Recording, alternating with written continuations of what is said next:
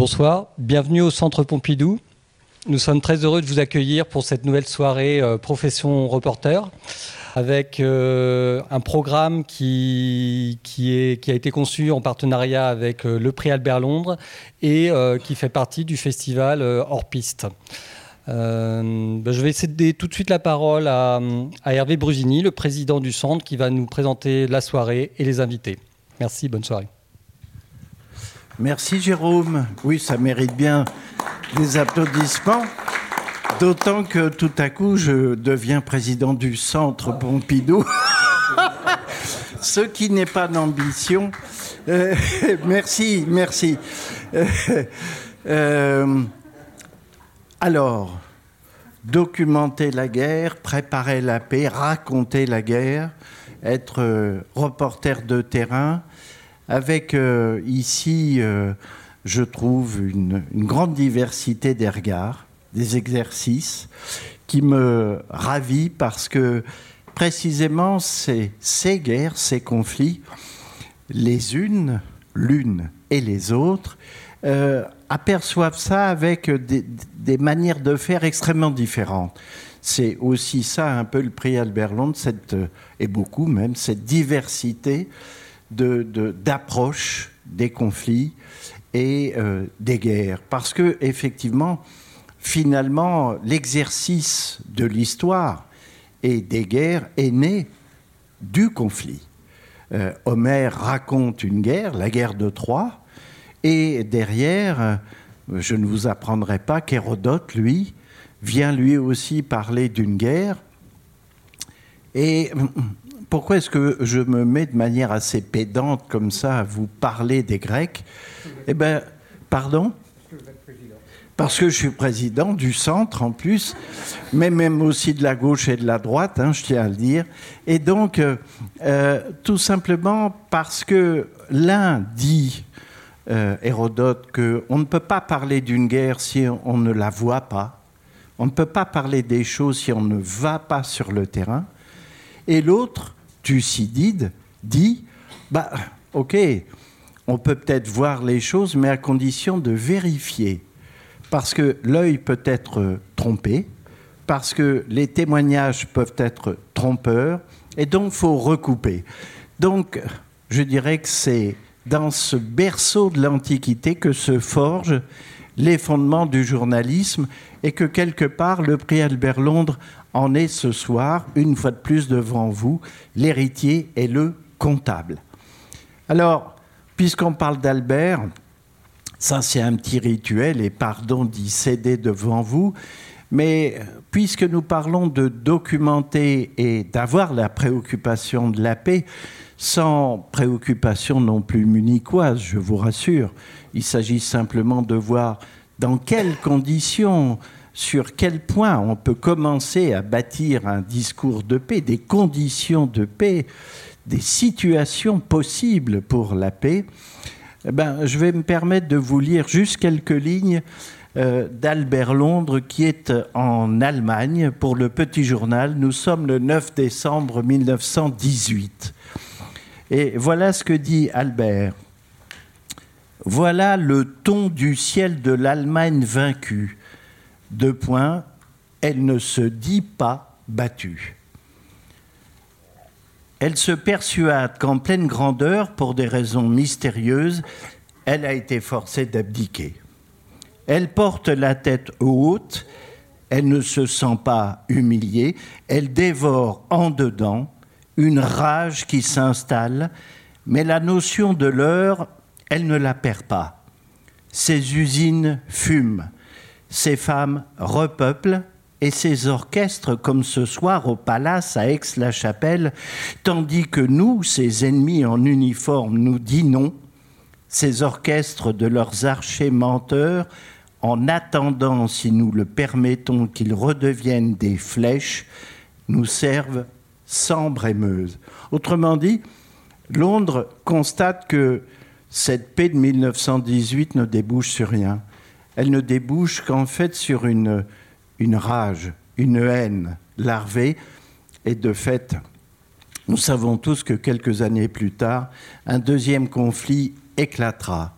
Et précisément cette guerre, la grande, elle ne fut guère documentée par les journalistes. Certes, elle fut racontée, mais pas documentée comme nous allons essayer de, de le raconter ce soir. Alors il se fait que, juste un dernier petit préalable, euh, demain ou après-demain, euh, il y a un livre qui va sortir qui s'appelle La part de l'ombre. Je crois qu'on va voir, voilà, euh, de Stéphane Audouin Rousseau. Et son sous-titre, c'est Le risque oublié de la guerre.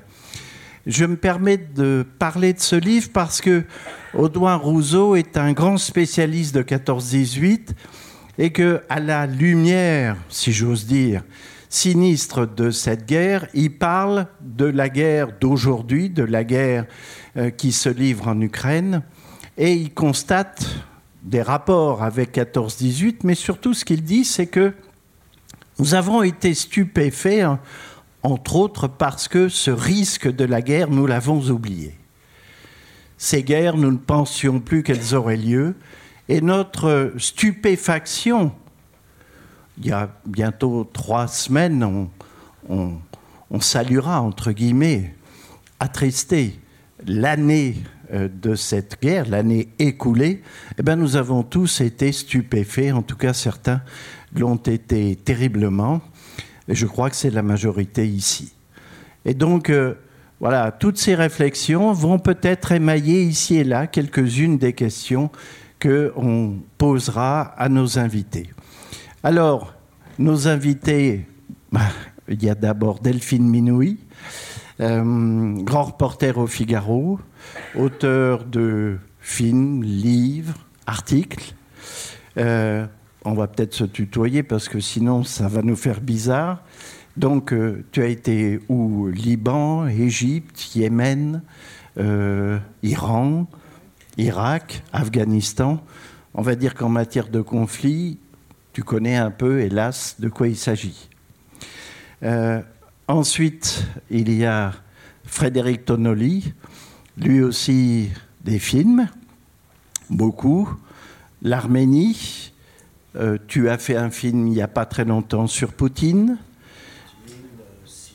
Tu sais, tu peux prendre un micro, c'est comme ça que ça marche. Syrie, Irak, Algérie, Sarajevo, bien sûr. Voilà. Sarajevo. Et évidemment, énormément l'Arménie et l'Ukraine. Et l'Ukraine. Et toi, Olivier? Alors, toi aussi, donc, euh, à l'époque d'Albert Londres, on parlait du flâneur salarié. Toi, tu es le grand voyageur euh, salarié. Donc, euh, tu as fait aussi plein de zones de conflit, des films, des livres. Et le dernier, d'ailleurs, c'est celui-ci, Naissance d'une nation européenne. Euh, où tu fais une sorte de, road trip, si j'ose dire, euh, de grandes villes ukrainiennes. Tu y rencontres des gens et tu as pu mesurer le pouls de cette envie d'Europe des Ukrainiens. Tu as été même à un moment membre du corps diplomatique donc, contrairement à Albert, toi, tu as un peu cédé aux sirènes de la diplomatie, mais que c'était en toute indépendance. Oui, c'était une mission euh, qu'on appelle en multilatéral, donc pour les droits de l'homme. Donc, c'était principalement euh, l'esclavage, la lutte contre l'esclavage. Donc, c'était en itinérance euh, dans différents pays, et puis un peu, un peu les résolutions. D'accord. Alors, Delphine. on va surtout parler donc de cette comment dire, ce regard sur les conflits. Euh, quand on te dit documenter la guerre, euh, tu le perçois comment, cette expression, un peu nouvelle d'ailleurs, où on disait avant on la raconte, on la couvre, on fait des reportages, mais aujourd'hui on documente. Est-ce que ce que tu fais peut rentrer dans ce cadre de la documentation d'une guerre? Oui, c'est vrai qu'on fait face aujourd'hui à des guerres qui sont rapidement euh, effacées. Et euh, c'est le dilemme auquel on fait face, c'est-à-dire que euh, pour avoir couvert notamment récemment la révolution syrienne et ensuite la, guerre, on a fait face à un, un dictateur qui très rapidement a voulu nous livrer son propre récit Mhm. Euh, qui était de nous dire qu'en face de lui, il y avait euh, des terroristes qu'il fallait éradiquer à tout prix, que c'était lui ou le chaos. Et dans ce cadre-là, il a tenté tant bien que mal d'effacer toute la part républicaine et démocratique de, la Révolution. Et c'est là qu'intervient notre rôle, en effet, de reporter. Au-delà de la couverture d'une guerre, euh, on va essayer de trouver euh, des preuves euh, qu'on va accumuler. C'est comme un petit peu recomposer un puzzle en rassemblant des pièces manquantes ou des pièces qui vont être détruites, donc les récupérer avant qu'elles ne soient détruites, pour, à travers des traces, des images, des témoignages très précieux, des lettres qui nous proviennent de derrière les prisons, Grâce à tout ceci, on peut raconter la torture, comme on peut raconter euh, tel village euh, bombardé euh, systématiquement au baril d'explosifs. Et grâce à cette reconstitution et cette documentation, on va pouvoir livrer les preuves selon lesquelles il y a un contre-récit à la narration officielle qui nous est imposée par, par le régime. Cette documentation est soumise à vérification, évidemment, de ta part et de la rédaction à laquelle tu appartiens, mais surtout de toi, de façon à ne pas être seulement une sorte de, chambre d'écho d'un accusateur, mais euh, tout ça, entre guillemets, c'est du solide. Bah évidemment, parce que dans toute guerre, euh, alors on a toujours tendance à caricaturer en présentant un méchant et un gentil, euh, mais c'est beaucoup plus nuancé, beaucoup plus complexe que ça. Quand on est sur le terrain, euh, les opposants euh, peuvent également se livrer à des exactions. ce ne sont pas des enfants de cœur, donc on doit avancer à tatillon, avec prudence, et tout ce qui nous est rapporté, tout ce qui nous est dit, on doit le vérifier à travers différentes sources euh, quand il n'est pas possible de se rendre sur place, parce que ça a été aussi un des dilemmes auxquels on a été vite confronté euh, concernant la guerre en, en, Syrie, euh, contrairement à d'autres guerres que j'ai couvertes comme l'Irak, comme l'Afghanistan, c'est qu'à un moment donné, il était trop dangereux de se rendre sur place. Tout d'abord parce que le régime de Bachar al-Assad ne nous donnait plus de, visa presse. Mhm. Nous étions nombreux à être blacklistés. Et qu'à un moment donné, on ne pouvait plus non plus euh, passer par les zones rebelles euh, via la frontière turque, parce que malheureusement, euh, certains de nos confrères avaient été kidnappés, d'autres malheureusement décapités, parce que c'est le mot, malheureusement. Et, et, donc, on a, on a commencé à se fier de plus en plus à des citoyens journalistes, à des intermédiaires syriens qui nous envoyaient des images. Et à ce moment-là, en effet, il fallait aussi œuvrer pour avoir euh, le plus d'informations possible, pour être certain et certaine euh, que ce qui nous était envoyé n'était pas fabriqué, n'était pas transformé et relevé d'une véritable information. Ça, c'est un élément de la modernité des conflits, c'est-à-dire que tout le monde tourne en quelque sorte. Et euh, ici et là, il y a une sorte d'offre considérable d'images. Démesurée. Démesurée. Et donc, il est d'autant plus important dans cette forêt d'images, d'y voir clair et de savoir celle qui peut avoir charge de preuve. C'est ça, et à l'inverse de l'époque d'Albert Londres, où euh, il écrivait euh, ses articles sur un petit bout de papier, qu'il devait... Euh, en fait, entre le moment où il écrivait son article et le moment où il était paru, le, monde avait pu être, bouleversé, il, y avait, il pouvait y avoir plein, plein de changements. Là, c'est en fait, c'est l'histoire en direct, l'histoire non-stop. Et, euh, via le, fil des réseaux sociaux, euh, Twitter, Instagram, YouTube, euh, nos lecteurs, vous-même, vous êtes bombardés au quotidien de plein, plein, plein d'informations. Et nous, notre rôle, c'est de vous aider à décrypter, à débroussailler tout ça. Parce qu'il ne faut pas prendre tout comme argent comptant, il y a à prendre et à laisser. Et il y a beaucoup de désinformation à travers ces interstices de l'actualité. Alors, on reviendra ensuite euh, avec toi sur euh, l'Iran. La manière dont, à distance, tu peux raconter ce qui s'y passe, toujours avec les mêmes conditions d'exigence euh, dans ceux auxquels tu t'adresses ou celles auxquelles tu t'adresses, de façon à ce que, ici et là, ceux qui sont ici, les lecteurs puissent avoir une, une info solide. Frédéric, Delphine parlait de choses euh, euh, gommées, euh, qu'on veut faire disparaître.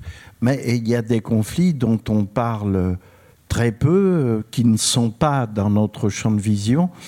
Et, toi, tu reviens d'Arménie, où précisément, c'est là aussi une nécessité de documenter au sens même d'en parler tout simplement de ce conflit. Si tu peux nous redire aussi un mot de cette guerre, parce que je ne suis pas sûr, vu qu'on en parle peu, que tout le monde en connaisse les tenants et aboutissants. Alors j'ai commencé à filmer en 89 euh, en Arménie, dans le Caucase. Et euh, ça, je parlerai d'autre chose après. Justement, je parlais du temps court et du temps long. C'est antinomique et en même temps, les deux se nourrissent euh, et interagissent ensemble, le temps court et le temps long. Et je pense que c'est deux temps essentiels de notre grammaire, euh, de notre métier. pour l'Arménie, pour faire simple, euh, le, ce qui reste de l'Arménie historique, euh, tu nous as cité les grands Grecs tout à l'heure, qui étaient les premiers à Hérodote citer euh, dans la retraite des 10 000 le royaume d'Arménie. Bon, on va faire simple, un vieux royaume, une vieille histoire, une grande histoire, qui est, les historiens appellent ça aujourd'hui une erreur géographique, puisqu'elle se trouve à un carrefour, qui est un carrefour de circulation, d'invasion, de commerce, appelons-la, ou les trois mélangés. Et donc l'Arménie a vu passer beaucoup de, a eu beaucoup de passages difficiles et l'Arménie est devenue soviétique en 1920, 21 exactement.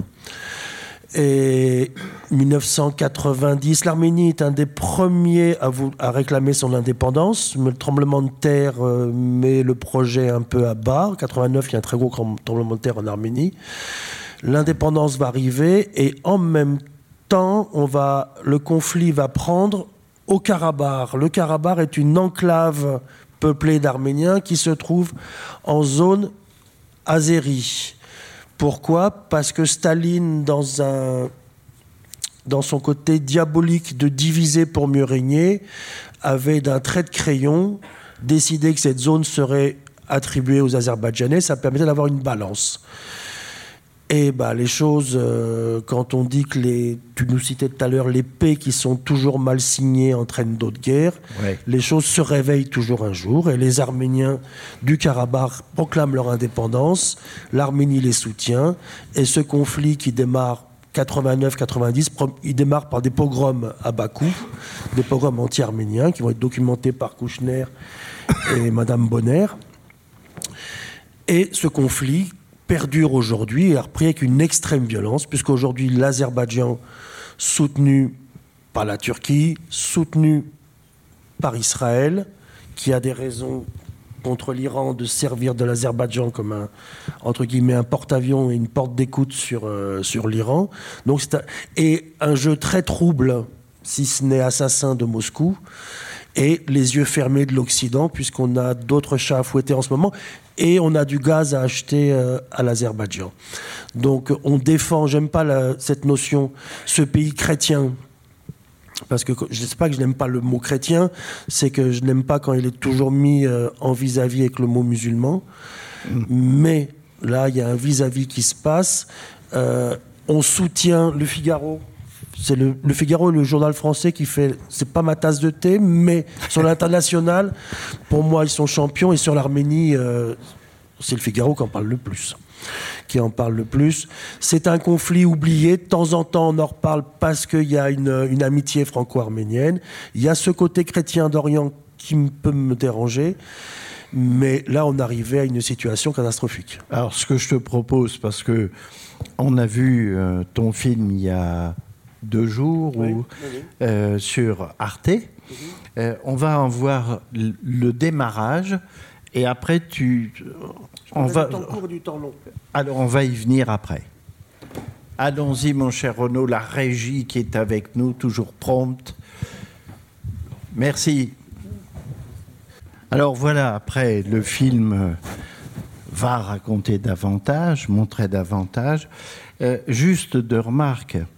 Euh, la première, c'est l'écriture, un morceau de ciel tombé sur la mer. Euh, je crois que tu dis une phrase de genre. D'ailleurs, il y a une forme de poésie dans ce que tu écris. Et puis, j'en prends la responsabilité.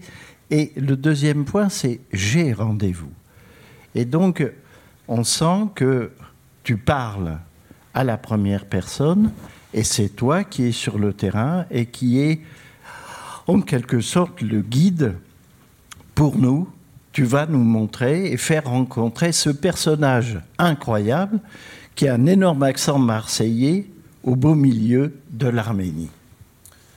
Oui, alors plusieurs choses. Le jeu, le jeu, ben, faut, on va revenir sur euh, la notion du journalisme. On est engagé, pas engagé, neutre, pas neutre. Ça, on pourra en débattre. Mais tu es sur le terrain, ça c'est Mais toi. je, je préfère à chaque fois que je le peux, que ça ne fait pas trop pédant ou trop frimeur, pour faire simple, dire je, non pas parce que c'est parce que je m'aime, mais pour dire d'où vient le mot.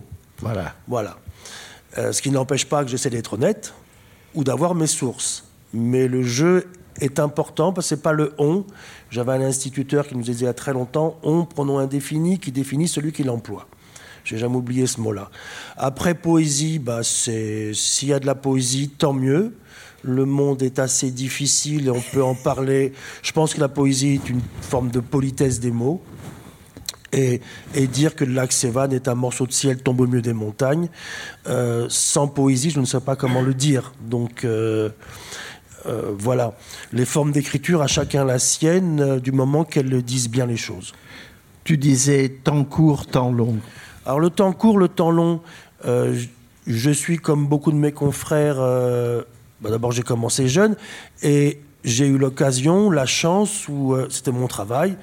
Bah, demain, tu- est-ce que tu peux partir à Sarajevo? Oui, avec plaisir.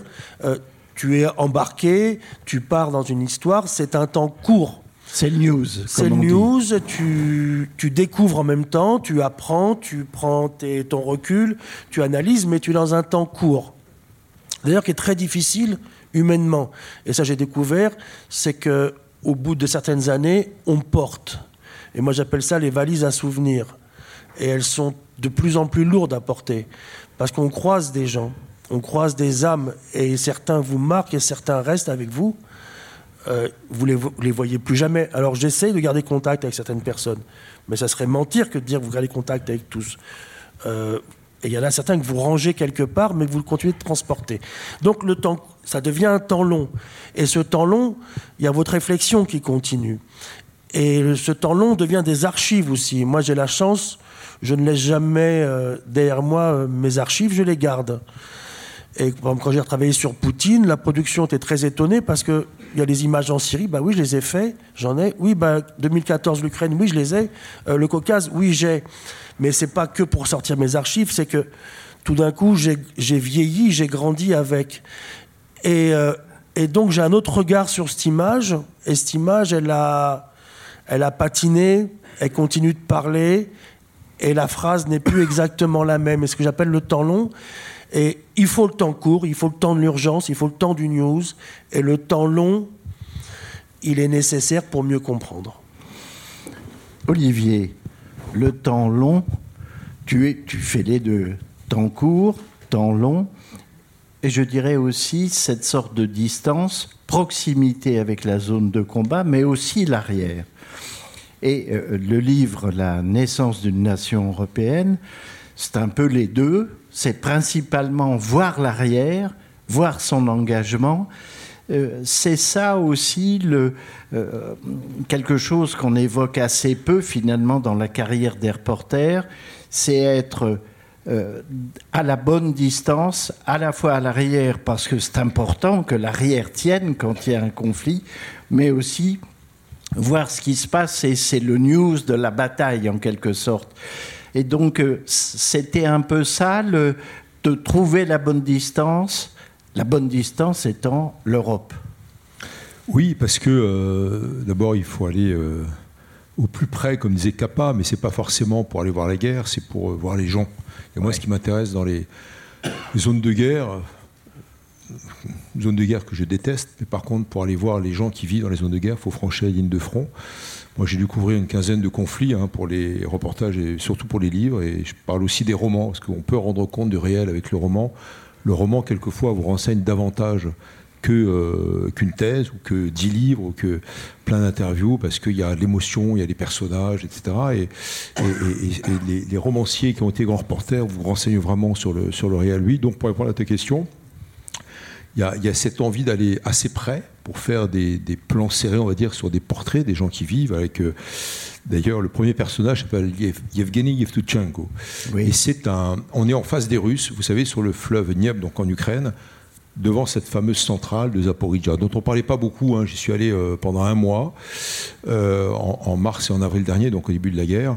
Et euh, Yevgeny Yevtuchenko, avec lui, on voyait les Russes de l'autre côté de la rivière qui tenaient la centrale. Et c'est le préfet militaire de la ville, mhm. encore aux mains des Ukrainiens. Et en fait, Yevgeny n'est pas du tout préfet militaire, c'est un chirurgien à qui on a donné une casquette de militaire, parce que le 24 février, il fallait défendre la ville. Et, justement, je reviens aussi sur le, but de la conférence, euh, documenter la guerre, préparer la paix.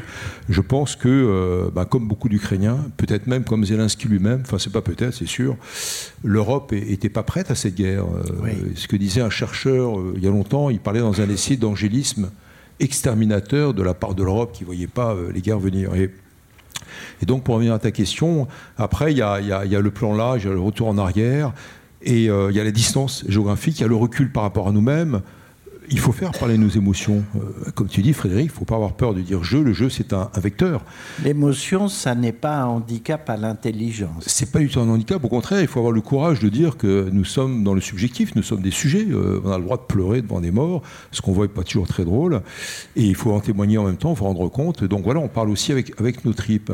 Et on essaie de le faire aussi dans, dans, la mouvance de, ce que faisait dignement euh, Albert Londres et, et bien d'autres. Et puis, bon, il se trouve que je suis retourné en Ukraine, j'étais à la frontière afghane avec le fils du commandant Massoud, qui ne peut pas retourner en, Afghanistan, mais qui prépare, enfin qui a une résistance civile et militaire à, l'intérieur. Quand j'ai appris euh, ce qui se passait en Ukraine, on s'en doutait d'ailleurs, et je suis parti assez vite en Ukraine ensuite, et c'est presque un retour aux sources, parce que c'était mon premier livre qui mmh. s'appelait Voyage au pays de Russie, qui est un livre très personnel en fait sur euh, un voyage assez long en Russie pour des reportages qui m'avait valu les reportages de Pré Albert Londres. Et je l'ai appris avant même la sortie du livre, qui n'était pas une recension euh, de tous les reportages, qui était une réécriture des, portraits que j'avais fait en Arménie, au Karabakh, aux Pays-Baltes, enfin fond de la Russie, l'Ukraine, la Crimée, euh, euh, Moscou et Pétersbourg.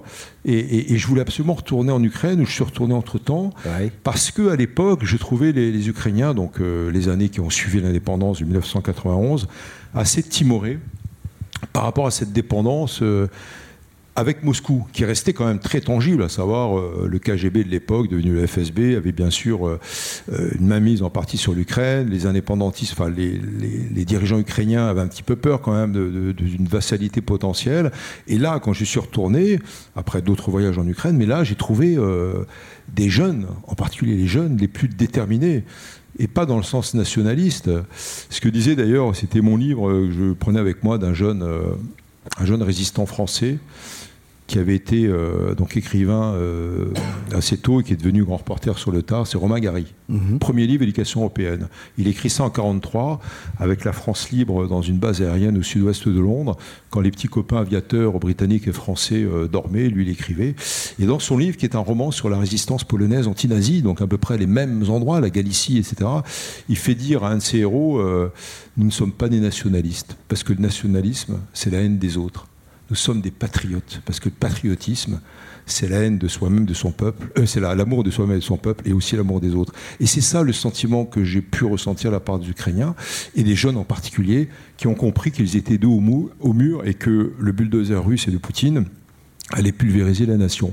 Donc pour répondre à ta question, oui, il y, a toujours ce jeu qui est euh, difficile, y compris physiquement, que, d'aller euh, bah, au front, entre guillemets, hein, c'est pas que le front, mais aussi de prendre du recul sur le temps, euh, sur l'écriture, d'où j'ai fait des reportages pour l'Express pendant cinq semaines quand j'étais là-bas, et, le 1, mais l'envie c'était surtout de faire le livre et de parler alors moins de l'Union Européenne, je ne parle pas de l'Union Européenne dans le livre, que de cette adéquation des jeunes et des moins jeunes Ukrainiens qu'ils soient plombiers, euh, paysans, médecins, euh, ingénieurs, chômeurs, chômeuses, etc., aux valeurs démocratiques qui sont les nôtres. Les libertés, liberté d'expression, une liberté dont on, à laquelle on ne pense plus. Euh, parce qu'elle est exemptée, elle est avant même la liberté d'expression, c'est la liberté de penser, les droits de l'homme, les droits de la femme, etc. Et j'étais fasciné, moi j'ai pris euh, plein de leçons euh, de la part de ces jeunes, et c'était donc un retour aux sources pour le prix Albert J'entends. Toi, tu as documenté en fait un désir, une envie de futur démocratique européen. Si on en reste un peu à notre préoccupation du jour, c'est ça que tu as vérifié. Euh. Absolument. Il y a un profond désir de paix de la part de ces combattants, de la part de cette arrière. Je peux vous dire, pour avoir couvert une quinzaine de guerres, que cette arrière tiendra. Et j'ai été surpris, parce que j'ai rarement vu ça, cette osmose, on peut le dire comme ça, même si le terme n'est peut-être pas tout à fait adéquat, entre euh, les lignes de front en général, donc en fait la défense territoriale, l'armée régulière et l'arrière. Mais j'ai même vu, j'en ai un seul exemple, un, aumônier de la flotte ukrainienne, il n'y a plus de flotte ukrainienne évidemment, soit les bateaux sont coulés, soit ils sont hackés à, à Mykolaïev. Et euh, l'aumônier, bah, qu'est-ce qu'il concocte? Il fait des des, comment s'appelle des filets de camouflage. Mm. Une secrétaire de, mairie concoctait donc des gilets pare-balles pour les combattants avec des lames de ressort dans des, dans des costumes en fait qu'elle découpait des lames de ressort de tracteurs ou de, de Lada, de, voitures, etc. Et à chaque fois, alors ça va beaucoup plus loin l'ingéniosité et, cette détermination à, lutter contre l'envahisseur russe. Et oui, et puis l'idée c'était euh, eh ben, d'écrire euh, sur ces portraits euh, éventuellement quelques réflexions et de dénoncer parce que bon évidemment il y a les exactions. Euh, la 64e brigade russe de Khabarovsk, euh, certains Tchétchènes, euh, bien sûr Wagner, et, tout ce qu'on a pu avoir sur le terrain, Andrivka, Boucha, etc. Et, et voilà, l'idée c'est qu'elle aussi voilà, communiquer là-dessus, parce que là, la justice, c'est plutôt un temps très long. Euh, on est déjà dans un plan Marshall avant même la fin de la guerre, euh, grâce à l'intelligence euh, et, la mise en œuvre, on va dire, de ce chef d'orchestre qui s'appelle Zelensky. Par contre, la justice, ça va prendre du temps. Et c'est quelque chose que je connais un tout petit peu, la Cour pénale internationale, le droit international, les conventions internationales, sont vrai, Mais les enquêteurs sont sur le terrain. Il y a même des gendarmes français, si je ne m'abuse. Et donc, on relève les preuves, on, on, les recense comme autant de scènes de crime, ça c'est quand même une innovation absolue pour un conflit qui n'est pas fini. Tout à fait. Donc un, Nuremberg qui se prépare, enfin j'espère, de type TPI, tribunal pénal international ou spécial comme il y a au Cambodge, mm. un génocide n'est pas un tribunal international de l'ONU, c'est un tribunal spécial. Mais euh, je crois beaucoup à la, au travail de, nous tous, hein, les reporters, les écrivains, les écrivains reporters, euh, sous la forme de la presse écrite, euh, du livre aussi, et puis du, du, documentaire, parce qu'il faut dénoncer, il faut rappeler. Puis, tu sais, il y, a quelque chose qui m'a beaucoup marqué, bah, qui, qui, nous concerne aussi, nous les grands reporters, mais d'abord les victimes, c'est que quand on a été victime d'exactions ou quand on est témoin des violences de la, de la guerre, d'abord les psys vous disent un témoin un témoin quelque part est une victime. Mais deuxièmement, enfin, les, victimes elles-mêmes de cette guerre en Ukraine, elles font des blancs. Elles font des blancs. Elles ne se rappellent pas. Vous avez beau les, enfin, les questionner, c'est, elles savent pas trop exactement. Alors quelqu'un a cru avoir vu alors qu'il n'a rien vu, etc. Parce qu'il a simplement entendu par quelqu'un de la famille, donc lui-même est traumatisé. Donc ce traumatisme de guerre ou ce syndrome post-traumatique, quelquefois c'est pas du post, hein, on est en, en direct, eh bien il faut savoir un peu le, le décanter euh, pour alimenter aussi le témoignage. Alors après, il y a le temps de la justice, mais je crois beaucoup à ça. C'est euh, notre travail à nous, que ce soit par le livre. Regardez, euh, la, la Vassilevitch qui a eu le prix Nobel de littérature, donc qui a écrit La Biélorusse là, sur les cercueils de zinc et autres, sur Tchernobyl, sur les, les, les, les donc en fait les survivants de la guerre d'Afghanistan qui reviennent d'Afghanistan et qui ont été traumatisés. Il n'y a eu que 15 000 morts. Enfin, pardon, c'est déjà énorme, mais 79, 89, 10 ans de guerre, 15 000 morts. Là, il y en a 3, 4, 5, 6 fois plus peut-être du côté russe. Et, euh, et, le, livre qu'elle a fait euh, est, extraordinaire. Donc oui, je crois beaucoup à ça, à la documentation par, euh, par, par, par, le réel, par le livre, par le mm. documentaire, que ce soit sur l'Ukraine, que ce soit sur l'Arménie, sur le Karabakh, qui est une enclave de 100 000 personnes que Frédéric a très bien décrit, et, où les gens sont en train de mourir de faim. 120 000 personnes, donc 30 000 enfants avec un corridor d'accès qui est totalement euh, fermé par les Azéris, parce que Aliyev, il l'a dit lui-même, veut les faire fuir. Et qu'est-ce que c'est d'autre qu'un déplacement déguisé, donc forcé, de population? C'est un début donc de, enfin c'est pas pas un début, c'est carrément une épuration ethnique. Et donc ça aussi, c'est à nous de le documenter et donc de le dénoncer. Alors documenter par exemple l'Iran, où on ne peut pas aller, en tout cas euh, sous peine de, grands risques. Euh, où les prises de parole de ceux que tu peux interviewer à distance sont périlleuses au possible, ça veut dire que tu dois prendre un luxe de précaution pour que ces personnes puissent témoigner sans que, en effet boomerang, évidemment, en toute responsabilité de ta part, mais en tout cas, ça ne leur retombe pas dessus et qu'elles se retrouvent tout à coup jetées dans un cul de basse-fosse ou autre. Donc, comment tu fais, surtout que tu peux avoir des témoignages extrêmement singuliers qui désignent directement la personne? Il faut donc aménager en quelque sorte la réalité pour pouvoir néanmoins la décrire. Ben, en ce qui concerne l'Iran, ce qui m'aide d'abord beaucoup, c'est que euh, justement, euh, pendant des années, euh, j'ai privilégié le temps long en Iran, l'immersion. J'y ai vécu, j'ai fait le choix d'y vivre pendant dix ans pour pouvoir documenter ce pays. Quand j'y suis arrivée en 97, c'était juste le tout début de l'ouverture. C'était à peine euh, dix ans après euh, la longue guerre entre l'Iran et l'Irak. Le pays était encore en pleine reconstruction. Euh, le pays se remettait de ce grand choc qu'avait été la révolution je dirais pas islamique, mais islamisée, puisqu'elle mmh. avait été kidnappée par les, par les religieux. Et, et donc, venait d'être élu un, président réformiste, Mohamed Ratami, qui ouvrait les vannes du pays. Donc, j'ai eu la chance d'y arriver. L'ironie à l'époque, c'est que je me considérais, j'étais toute jeune, comme une reporter de paix.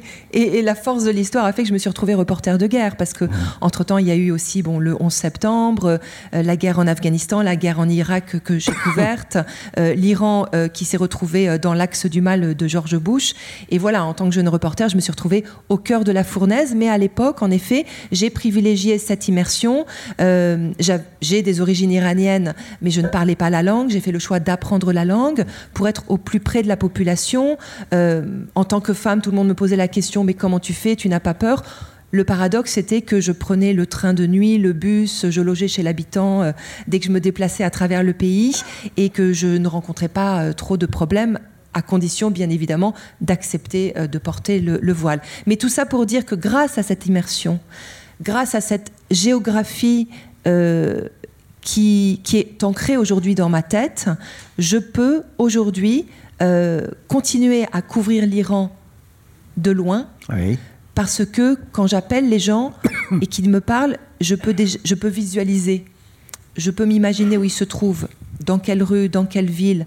Euh, quand ils me parlent des forces de répression, je sais faire la distinction entre les forces anti-émeutes, les miliciens Bassidji, la police, l'armée, euh, les gardiens de la Révolution, enfin il y a toute une pléthore, sans parler des, différents services de, renseignement. Donc grâce à ça, quand j'appelle les gens, j'ai déjà les codes et je parle en direct avec eux en persan. Euh, ce qui permet déjà de, garder, de gagner une certaine forme de confiance. Mhm. Parce qu'il faut savoir que dans des pays comme ça, euh, dans des situations autoritaires, les gens sont muselés par la peur par la paranoïa. Et donc, il est très très important, d'où l'importance du terrain qu'on défend tous, mmh. euh, de créer cette confiance. Par téléphone, c'est beaucoup plus difficile, par WhatsApp ou par Skype. Donc, quand j'arrive à, établir cette confiance, euh, arrive un deuxième niveau où les gens vont commencer petit à petit par se confier, par révéler certains traumas. Parfois, c'est pas un trauma d'aujourd'hui, mais c'est aussi un trauma du passé. Ce qui m'est arrivé récemment avec une jeune femme du Baloutchistan qui est une des zones euh, où euh, il y a le plus, euh, le, plus grand nombre d'exactions à l'heure actuelle. les foules sont réprimées, il y a... il y, a, des gens qui sont, qui sont morts sous les balles. Et donc récemment, je, par exemple, j'interviewais une fille au Baloutchistan. Je voulais avoir la, position féminine par rapport à cette révolution. Et, et cette fille me parle, elle m'explique qu'elle n'ose pas sortir dans la rue pour manifester, parce que ça reste quand même très conservateur dans le petit village où elle habite. En revanche, elle m'avoue qu'à partir du moment où elle a vu le courage de ces femmes qui descendaient dans la rue à Téhéran et à travers le pays, parce qu'une des leurs avait été tuée par la police des mœurs, Massa Amini, parce qu'elle avait refusé, c'était même pas parce qu'elle avait refusé de porter le voile, c'est parce qu'on l'avait accusée de mal porter le voile. Voilà. Elle a vu ça de loin de son tout petit village. Elle a eu un flashback. Donc cette fille, elle a 25 ans aujourd'hui. Elle s'est souvenue tout d'un coup qu'à l'âge de 10 ans, et c'était un trauma qu'elle avait enterré, elle avait été euh, violée par son cousin qui avait deux fois son âge. Et pour la première fois, donc j'étais en train de parler avec elle au téléphone, pour la première fois, elle révèle son histoire. Et c'est ça aussi notre métier de reporter, c'est d'être à l'écoute. Euh, en effet, il y a le principe des envoyés spéciaux qui viennent, qui restent une semaine et qui repartent, qui passent à un autre sujet. Et puis il y a ceux qui privilégient, qui essayent, comme nous tous, de privilégier le temps long, de garder des liens, de tisser des liens. Et c'est via ces liens, cette relation de confiance qu'on crée, que les gens, finalement, commencent à se révéler, à se réveiller aussi. et à se confier, voilà, et, à se raconter. Et nous, nous sommes des passeurs, mhm. nous faisons le lien, et, euh, et nous sommes leur voix étouffée, et nous redonnons vie à leur, à leur voix en, publiant ou en, diffusant leur, euh, leur récit. Tu leur et, bien, hein. n'oublie pas de leur dire. C'est-à-dire, tu veux dire passeurs, ben, on nous donne des. Pardon, on nous... Je continue un peu ta phrase. Bien sûr. On est, on est des, des facteurs de temps en temps. Hein. On nous donne. Tu n'oublieras pas de leur ah dire. Hein. Tu n'oublieras pas. Hein. Vous êtes des émissaires pour eux. Ça peut arriver aussi. Bien sûr. Et, euh, et après, dans un deuxième temps, ce qui est toujours très compliqué, en effet, c'est que euh, une fois que ces gens se surprennent par eux-mêmes, ils nous parlent, ils nous parlent, mais après, ils insistent aussi souvent. Utilisez mon nom, je vous envoie ma photo, publiez, j'ai plus rien à perdre, je suis prêt à marcher vers la mort. Et parfois, c'est nous qui, entre guillemets, les censurons, mais dans le bon sens du terme, mmh. tout simplement pour les protéger. Mmh. Euh, donc, pour revenir à cette jeune femme, euh, j'ai fait le choix justement de, elle m'a proposé de m'envoyer sa photo de dos, etc. Mais pour la protéger, j'ai fait le choix de, de ne pas publier son image, de ne pas utiliser son nom. Je lui ai demandé euh, le, surnom qu'elle voulait utiliser. Et, parfois, je suis même obligée de ne pas révéler l'endroit d'où ces gens me parlent pour ne pas qu'ils soient ensuite euh, inquiétés par, euh, par les services de renseignement. Parce qu'on sait que le, le, risque est très très élevé aujourd'hui dans les prisons iraniennes, il y a de la torture, il y a des viols, il y a des condamnations à mort, il y a des jeunes qui ont été récemment exécutés. Et quand bien même vous êtes libéré, vous n'êtes libéré que sous caution dans l'attente de votre procès et vous êtes pris en otage dans cette machine du régime parce que on vous libère avec des cautions exorbitantes qui parfois s'élèvent à l'équivalent de 20, 20 000 euros donc vous êtes obligé d'hypothéquer une partie de votre maison, un appartement, et, là vous êtes bloqué euh, pour des années. Mmh. Alors, tu es en train de nous dire de manière très forte que l'empathie se euh, cultive sur la durée parce qu'il y a des preuves de proximité.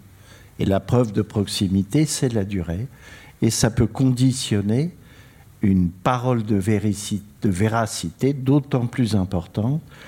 Alors, ce que je voulais te demander et vous demander, c'est le temps long, ça n'exclut pas la rapidité, les vitesses, euh, parfois même la concurrence, après tout. Euh, ça n'est pas opposé, ça, le temps long et la vitesse. Ou est-ce que c'est opposé? Je veux dire, quand il y a ce qui se passe en Iran, euh, tout de suite, je pense, tu, tu, vas vers tes contacts et tu essaies d'obtenir les qualités de témoignage qui sont les tiennes. Et donc, euh, voilà, il y a eu en fait un mariage entre la vitesse et le temps long. Ah oui, c'est pas du tout antinomique, au contraire, parce que on peut justement faire bien du temps court parce que derrière il y a le temps long. bien sûr. C'est-à-dire que arrive un événement eh bien, on peut, on peut se permettre d'appeler des gens et les embêter parce qu'on se pose toujours cette question aussi. Est-ce qu'on n'est pas des, voleurs d'histoire et, ces gens-là, après le lendemain, une fois qu'ils nous ont confié un grand secret, on les laisse, on les abandonne à eux-mêmes. Et donc ce temps long, c'est aussi ces contacts qu'on entretient. Euh, moi, il m'arrive très souvent d'appeler des gens que pour les appeler, pour savoir comment ils vont. Euh, et qu'en retour, eux, ils m'appelleront quand ils entendront une, information. Et, donc voilà, moi, je, me permets parfois de, voilà, de prendre mon téléphone en pleine nuit et d'appeler un contact, je dis, par exemple, au Kurdistan, parce que euh, je, sais que je vais pas l'appeler que pour ça, que, et donc il va pouvoir me, confirmer très rapidement une information pour pouvoir faire ce temps court. Euh, mais c'est parce que entre nous, il y a aussi un temps long. Bien sûr. Et, et que euh, il m'aura déjà raconté tous les enjeux de son village à la frontière avec l'Irak, par laquelle à l'heure actuelle ils font passer des armes parce qu'ils pensent à une possible insurrection euh, dans certaines zones, etc. Mais c'est parce qu'il m'aura raconté tout ça que je pourrais comprendre ce qui se passe au moment X, mm. parce que j'aurai tout le background d'avant. Donc le journaliste n'est pas seulement, et surtout pas, un métier de malfrat. Euh, des personnes, de leur voler ce que tu disais, une partie de leur vie, quitte à d'ailleurs les exposer à des risques de mort. Frédéric, tu voulais dire Je veux dire, enfin, je change ce que je voulais dire. Je pense que dans notre métier, il y a autant de malfrats que dans tous les métiers. Bien sûr. Euh, la nature humaine étant ce qu'elle est, mais j'espère que dans notre métier, il y a beaucoup de gens sympathiques et respectueux. Et je, reviens à ce que ce qu'on dit. La, la, valise à souvenirs, c'est le seul mot que j'ai trouvé pour le décrire. C'est quelque chose de formidable. C'est quelque chose de très lourd à porter parce que très souvent, on se sent traître, il faut partir. Il m'est arrivé de dire à la rédaction ou dire à mon producteur ou dire à la chaîne, je ne rentre pas. Euh, la dernière fois en Ukraine, j'avais dit, je ne rentre pas. Euh, j'étais arrivé le premier jour, il m'a demandé, est-ce que tu peux partir? Arte m'a dit, tu peux, tu peux être là Comment on va à Kiev? Bah, Je dis, je ne sais pas, mais j'y vais. Donc 48 heures, j'ai eu la chance d'arriver à Kiev. J'ai fait pourquoi on m'a envoyé, et, et là on m'a dit, tu rentres. Mais j'ai dit non, là, d'abord moi en tant que journaliste, ça commençait. Et après, j'étais avec des gens au milieu de leur histoire et j'allais les laisser seuls dans leur histoire. Et là, je me suis senti très mal. Et là, on m'a intimé l'ordre de. Parce qu'on ne fait pas ce qu'on veut non plus. Mhm. On a, il y a les assurances, il y a. et aujourd'hui, les télévisions, les employeurs sont de plus en plus craintifs à nous. C'est pas qu'ils nous aiment forcément tous. Hein c'est aussi, après, ça pose quand même quelques problèmes. Donc ça devient très dur de travailler. Olivier Oui, alors moi, je pense qu'il y a aussi des, lignes rouges euh, sur, sur, le terrain.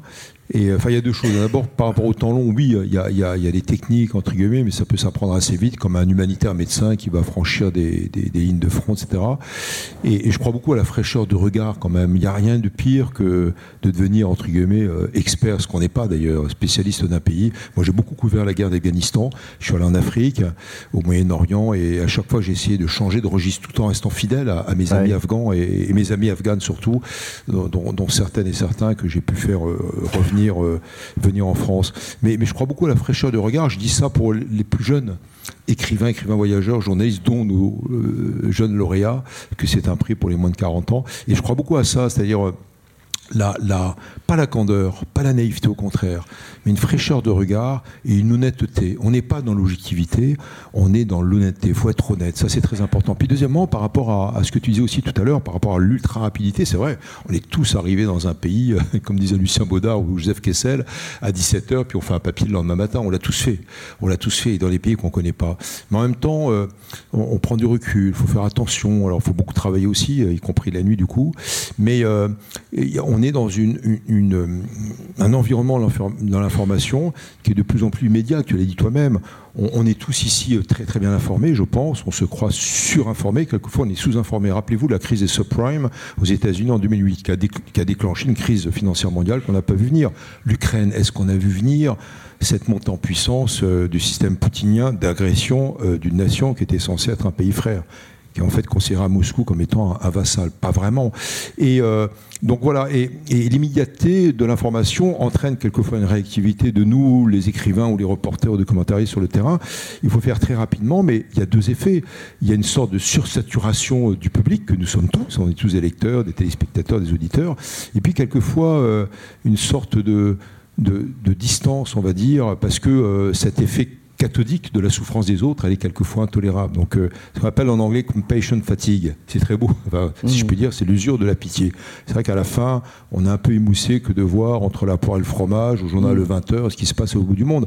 Donc, c'est ce contre quoi il faut lutter. Et puis, j'aimerais, parler aussi de, de, des, périls, pas que nous nous courons, mais que les gens que nous rencontrons peuvent courir. Et moi, j'ai toujours fait attention, et je pense nous tous ici aussi, à d'abord les gens qu'on rencontre, que ce soit en Afghanistan, euh, en Irak, en Syrie, euh, au fin fond de l'Amazonie ou ailleurs, dans des pays en guerre, et pas forcément en guerre. Et, euh, et, les fixeurs, ce qu'on appelle les fixeurs, les gens qui nous accompagnent, hein, qui sont nos amis très souvent, qui peuvent être des instituteurs, des anciens diplomates, des journalistes eux-mêmes, etc. Et moi, enfin, on a tous toujours vraiment fait attention à ça, c'est un code de base de l'éthique. Et après, une fois qu'on a parlé de la souffrance et du malheur des autres, pour moi, c'est on est bien au-delà dans le journalisme ou dans le roman, même encore une fois, le roman permet de documenter la guerre, c'est l'espérance. Et moi, je crois, sans être naïf, au contraire, il y a une force incroyable dans l'humanité, une force de lutte contre les, oppresseurs, contre les oppressions, contre les dictatures. Et d'ailleurs, ça peut paraître bizarre, hein, mais euh, en fait, quand on calcule euh, au niveau euh, du nombre de morts par rapport à la population mondiale, on tue de moins en moins. Il y a quand même une amélioration des situations. c'est horrible parce qu'évidemment, il y a la Syrie, 500 000 morts. Euh, il y a euh, la guerre en Irak, qui est une guerre euh, ex nihilo, contre laquelle même la CIA avait conseillé le président Bush de ne pas y aller, sinon implosion en trois parties. La CIA avait raison, et Bush avait tort, et tout le Moyen-Orient était déstabilisé. Là, on est au moins 400 voire 500 000 morts, plus les morts indirectes. Et et, malgré cela, donc, il y a quand même une amélioration. Euh, il y a quand même le droit international, il y a euh, les traités de paix, et surtout il y a cette espérance. Et je pense que le journalisme, le, fait de documenter aussi ce qui se passe, permet de dénoncer, de témoigner, et donc aussi de, faire progresser justice internationale et ça peut passer par un portrait, ça peut passer par une interview, ça peut passer par un livre de 300 pages.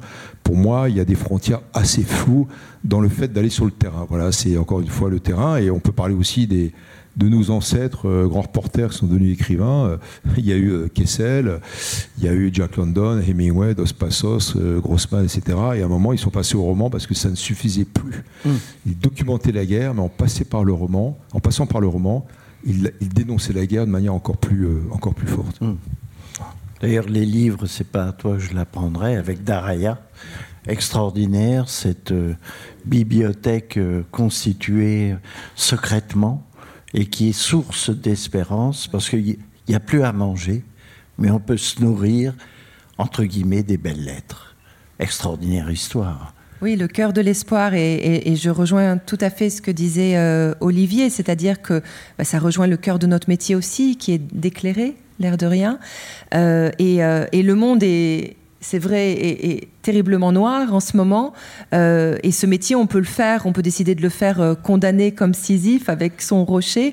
Un peu mais, mais on peut aussi décider de le faire comme un lampiste ou un éclaireur avec sa petite bougie. Euh, et puis on avance comme ça dans des tunnels et on, on va éclairer des zones d'ombre et on tombe sur des histoires fascinantes. Et, et, et c'est la beauté de notre métier. Quand on peut raconter euh, le récit euh, extraordinaire de citoyens complètement ordinaires. Et ça a été le cas de cette aventure des jeunes révolutionnaires syriens que j'ai suivis dans, dans la ville assiégée de, Daraya, dans la banlieue de, Damas, euh, à 7 km de la capitale. Euh, cette ville a été un des, cœurs de la révolution mhm. et euh, les activistes se sont retrouvés encerclés, bombardés, affamés pendant 4 ans. Et ils ont lancé un pari fou complètement dingue. Ils se sont dit qu'est-ce qui nous reste sous les décombres de la ville, dans les maisons en ruine? Eh ben, on va aller voir ce qui nous reste. Et ils sont tombés sur des livres. Et ils ont rassemblé comme ça, ils ont sauvé 15 000 ouvrages qu'ils ont voulu protéger dans un abri, dans un sous-sol. Et ils ont transformé cet abri en bibliothèque secrète clandestine. Et c'était vraiment l'espoir, l'espérance au cœur des ténèbres. Et c'est ça qui les a, leur a permis de, de tenir pendant quatre ans face à, la tyrannie et à la brutalité de, la guerre. Alors, vous voyez qu'il y a un engagement, comme on dit, une implication, euh, et on n'est pas là en train de... Il n'y a pas de héros ici, il y a des personnes. Et donc, euh, si vous avez des questions à nous poser, n'hésitez pas. Euh, c'est fait pour ça, cette rencontre, ici à la BPI. N'hésitez pas. Monsieur, Jérôme arrive, vous savez, c'est un homme qui vole, vous allez voir. Il se pose juste à côté de vous. Oui, alors moi j'ai une question sur, sur une autre guerre oubliée, dont je suis plus ou moins partie prenante pour des raisons personnelles. Euh, je veux parler de celle qui touche le, Sahara occidental. Hein. Alors ma question est la suivante, en fait il y, a plusieurs euh, questions.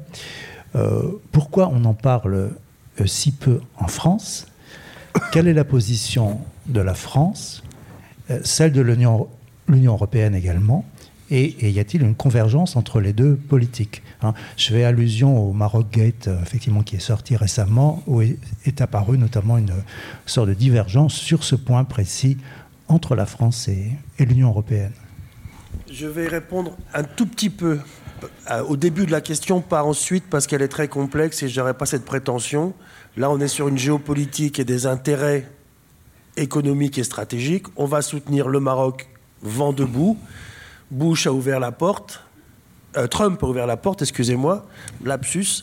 Trump a ouvert la porte, Israël appuie bien, la France, l'Espagne a trahi ses amis sahraouis, depuis belle lurette maintenant, et la France hésite. Je vais juste vous dire sans citer, parce que c'est des gens, certaines personnes que j'estime, il y a quelques mois, j'ai écrit un dossier avec des personnages formidables, français et sahraouis. J'ai l'histoire parfaite et je sais qu'on va me l'apprendre. Du même calibre que ce héros français qui se retrouve en Arménie. Parce que la télé, de temps en temps, on les fatigue quand on leur propose quelque chose de très classique et géopolitique. Donc on a un petit angle d'approche, c'est souvent mieux. Le rédacteur en chef de l'émission m'a dit Fredo, merci, je le prends tout de suite. 48 heures après, j'ai eu un coup de fil. Fredo, on va pas le faire. Tu m'as dit oui il y a 48 heures. Fredo, je ne peux pas le faire. Fredo, excuse-moi. Et on n'est pas sur BFM TV, on n'est pas sur LCI. Voilà. Et je ne sais pas. Pourquoi? Pourquoi? Et j'ai appelé, évidemment, la direction, quelqu'un que j'estime beaucoup, que je connais ses idées politiques qui seront peut-être plus proche des Sahraouis que les miennes ou que les vôtres, il m'a dit Fredo, ne m'en parle plus. Point. Alors je ne réponds pas à votre question, mais j'ai la même question que vous, je me la suis pris dans la gueule, il y a trois mois. Ah, si vous le savez... Euh, euh, euh, on en parle. Olivier voulait aussi apporter un élément. Très, très, très rapidement, moi, c'était un de mes premiers reportages. J'étais en train de finir ma, ma, ma, thèse et je suis parti euh, ex abrupto de ma ville.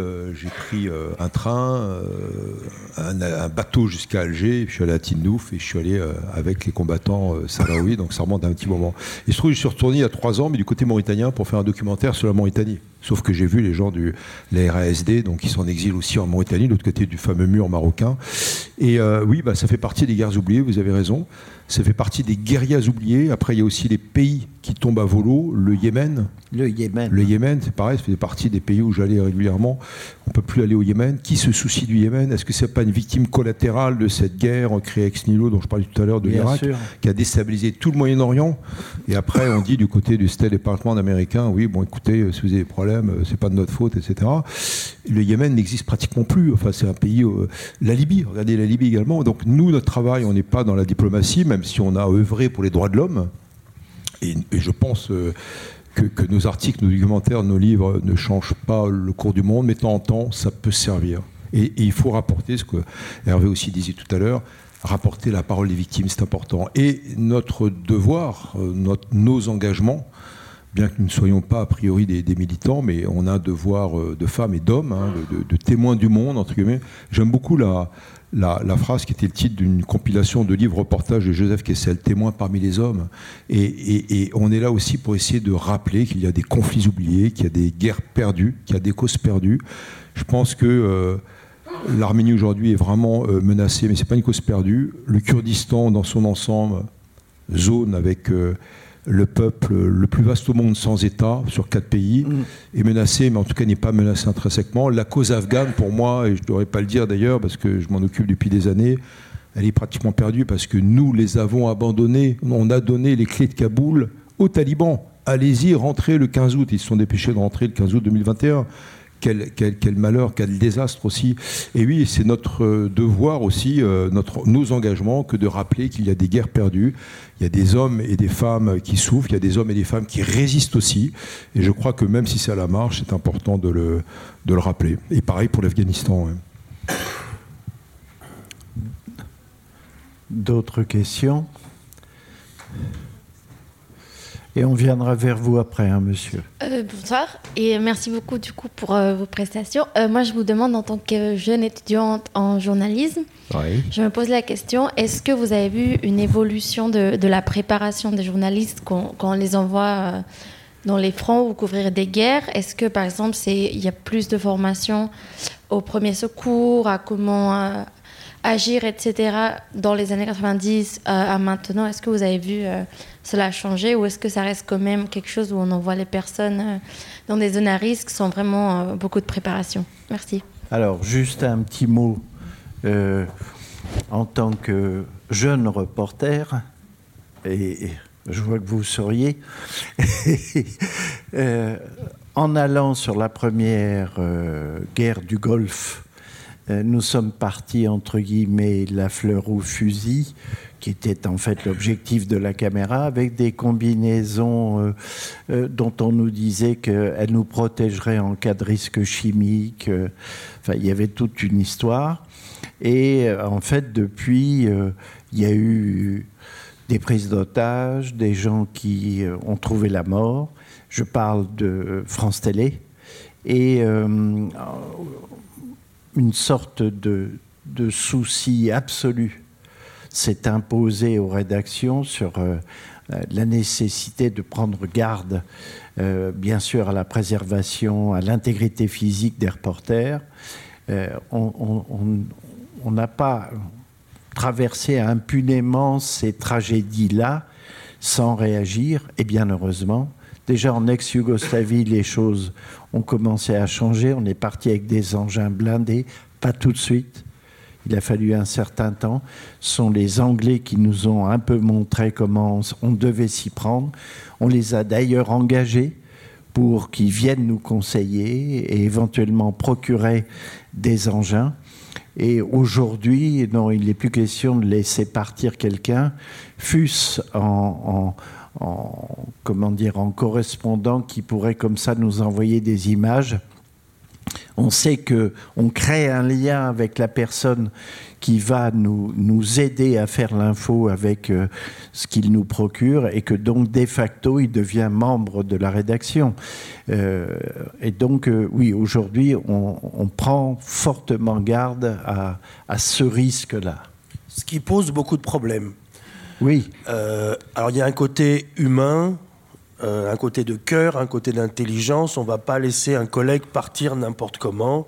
Il n'est pas assez formé, il prend des risques, on ne veut plus. Mais pardon, il y a des images qui circulent, on voit des images à la télé. Pendant longtemps, après, il y a deux types. Il y a des gens qui appartiennent aux rédactions, où on va trouver des vieux grognards, mais j'étais jeune grognard avant, euh, qui sont pigistes, on va appeler ça pigistes toute leur vie. Corsaires. On n'est pas des pirates, on est des corsaires, parce qu'on a une lettre de marque. C'est-à-dire qu'on travaille pour un, pour un drapeau. On travaille pour un. On, donne du sens à notre travail. On ne travaille pas pour n'importe qui. En tout cas, pas moi. Je n'ai travaillé que pour le service public dans ma vie. Pour des raisons d'éthique et de politique. Mais il y a des choses que je n'aurais pas pu faire si je l'avais fait dans, le, dans une rédaction. Parce que les coûts ne sont pas les mêmes. Moi, il m'est arrivé de partir 14 mois. Quelle rédaction va me dire tu pars 14 mois et te payer Non. Après, d'avoir un véhicule blindé, il y a des fois, il n'y en a pas. Et puis, euh, euh, des fois, prendre un risque, on sait comment on le prend et on le prend seul. Donc, euh, j'entends. Et après, il y a des chiens fous qui vont n'importe où, qui font n'importe quoi aussi, parce qu'ils ont faim, parce qu'ils ont besoin d'adrénaline, je ne sais pas. Mais il y a, y a débat. On n'a pas trouvé le truc et là, mm. là, on part vers une sécurité qui, à mon avis, n'est pas saine non plus. Comment on peut filmer une guerre où les gens meurent sans qu'il soit acceptable que nous aussi, euh, si je filme euh, une pluie d'obus, je suis sous les obus. Sinon, il y a, y, a, un truc que je ne comprends pas. Oui, oui. Donc, euh, ça me dérange quand même. Et je dis pas qu'on prend des risques insensés. Si on va filmer une guerre, on va filmer une guerre. Point. Oui. Alors, euh, euh, juste avant de vous laisser la parole, euh, il y a aussi le contre-argument qui est de procurer, je me souviens, nous avons eu le problème, des téléphones cryptés. Et quand on est soumis à l'interrogatoire des personnes qui vous ont arrêté, elles vous disent que vous êtes équipé comme un agent de renseignement, et donc vous avez bien du mal à protester de, de qui vous êtes réellement. Tu voulais dire quelque chose? Oui, moi, enfin, moi, je suis de la génération de, oui, de la guerre en Afghanistan, la guerre en, Irak. Et c'est vrai qu'en Irak, quand je parlais aux générations d'avant, ceux qui avaient couvert le Vietnam, ils disaient c'est c'est quand même très différent. C'est vrai que les, les, risques se sont démultipliés. C'est-à-dire, c'est plus le principe d'une guerre classique de tranchées. Mais en Irak, oui, quand j'y étais, et j'étais à l'époque jeune pigiste. Pendant 12 ans, j'ai été pigiste avant d'intégrer euh, euh, le Figaro. Et c'est vrai que euh, j'y allais par moi-même, mais je risquais aussi. Bah, il y avait les attentats. Euh, il y avait les risques d'enlèvement. Euh, il, fallait, et je, me souviendrai toujours, alors c'était l'époque, parce que je sais que maintenant, on impose aux pigistes, s'ils vont sur des terrains glissants, euh, de faire un stage de formation aux zones militaires. Il y a RSF, pour les mentionner, parce que c'est très important, qui, qui aide les jeunes reporters hein, pour les. Je crois qu'ils sponsorisent ce genre de formation aujourd'hui parce que c'est des formations qui coûtent très cher.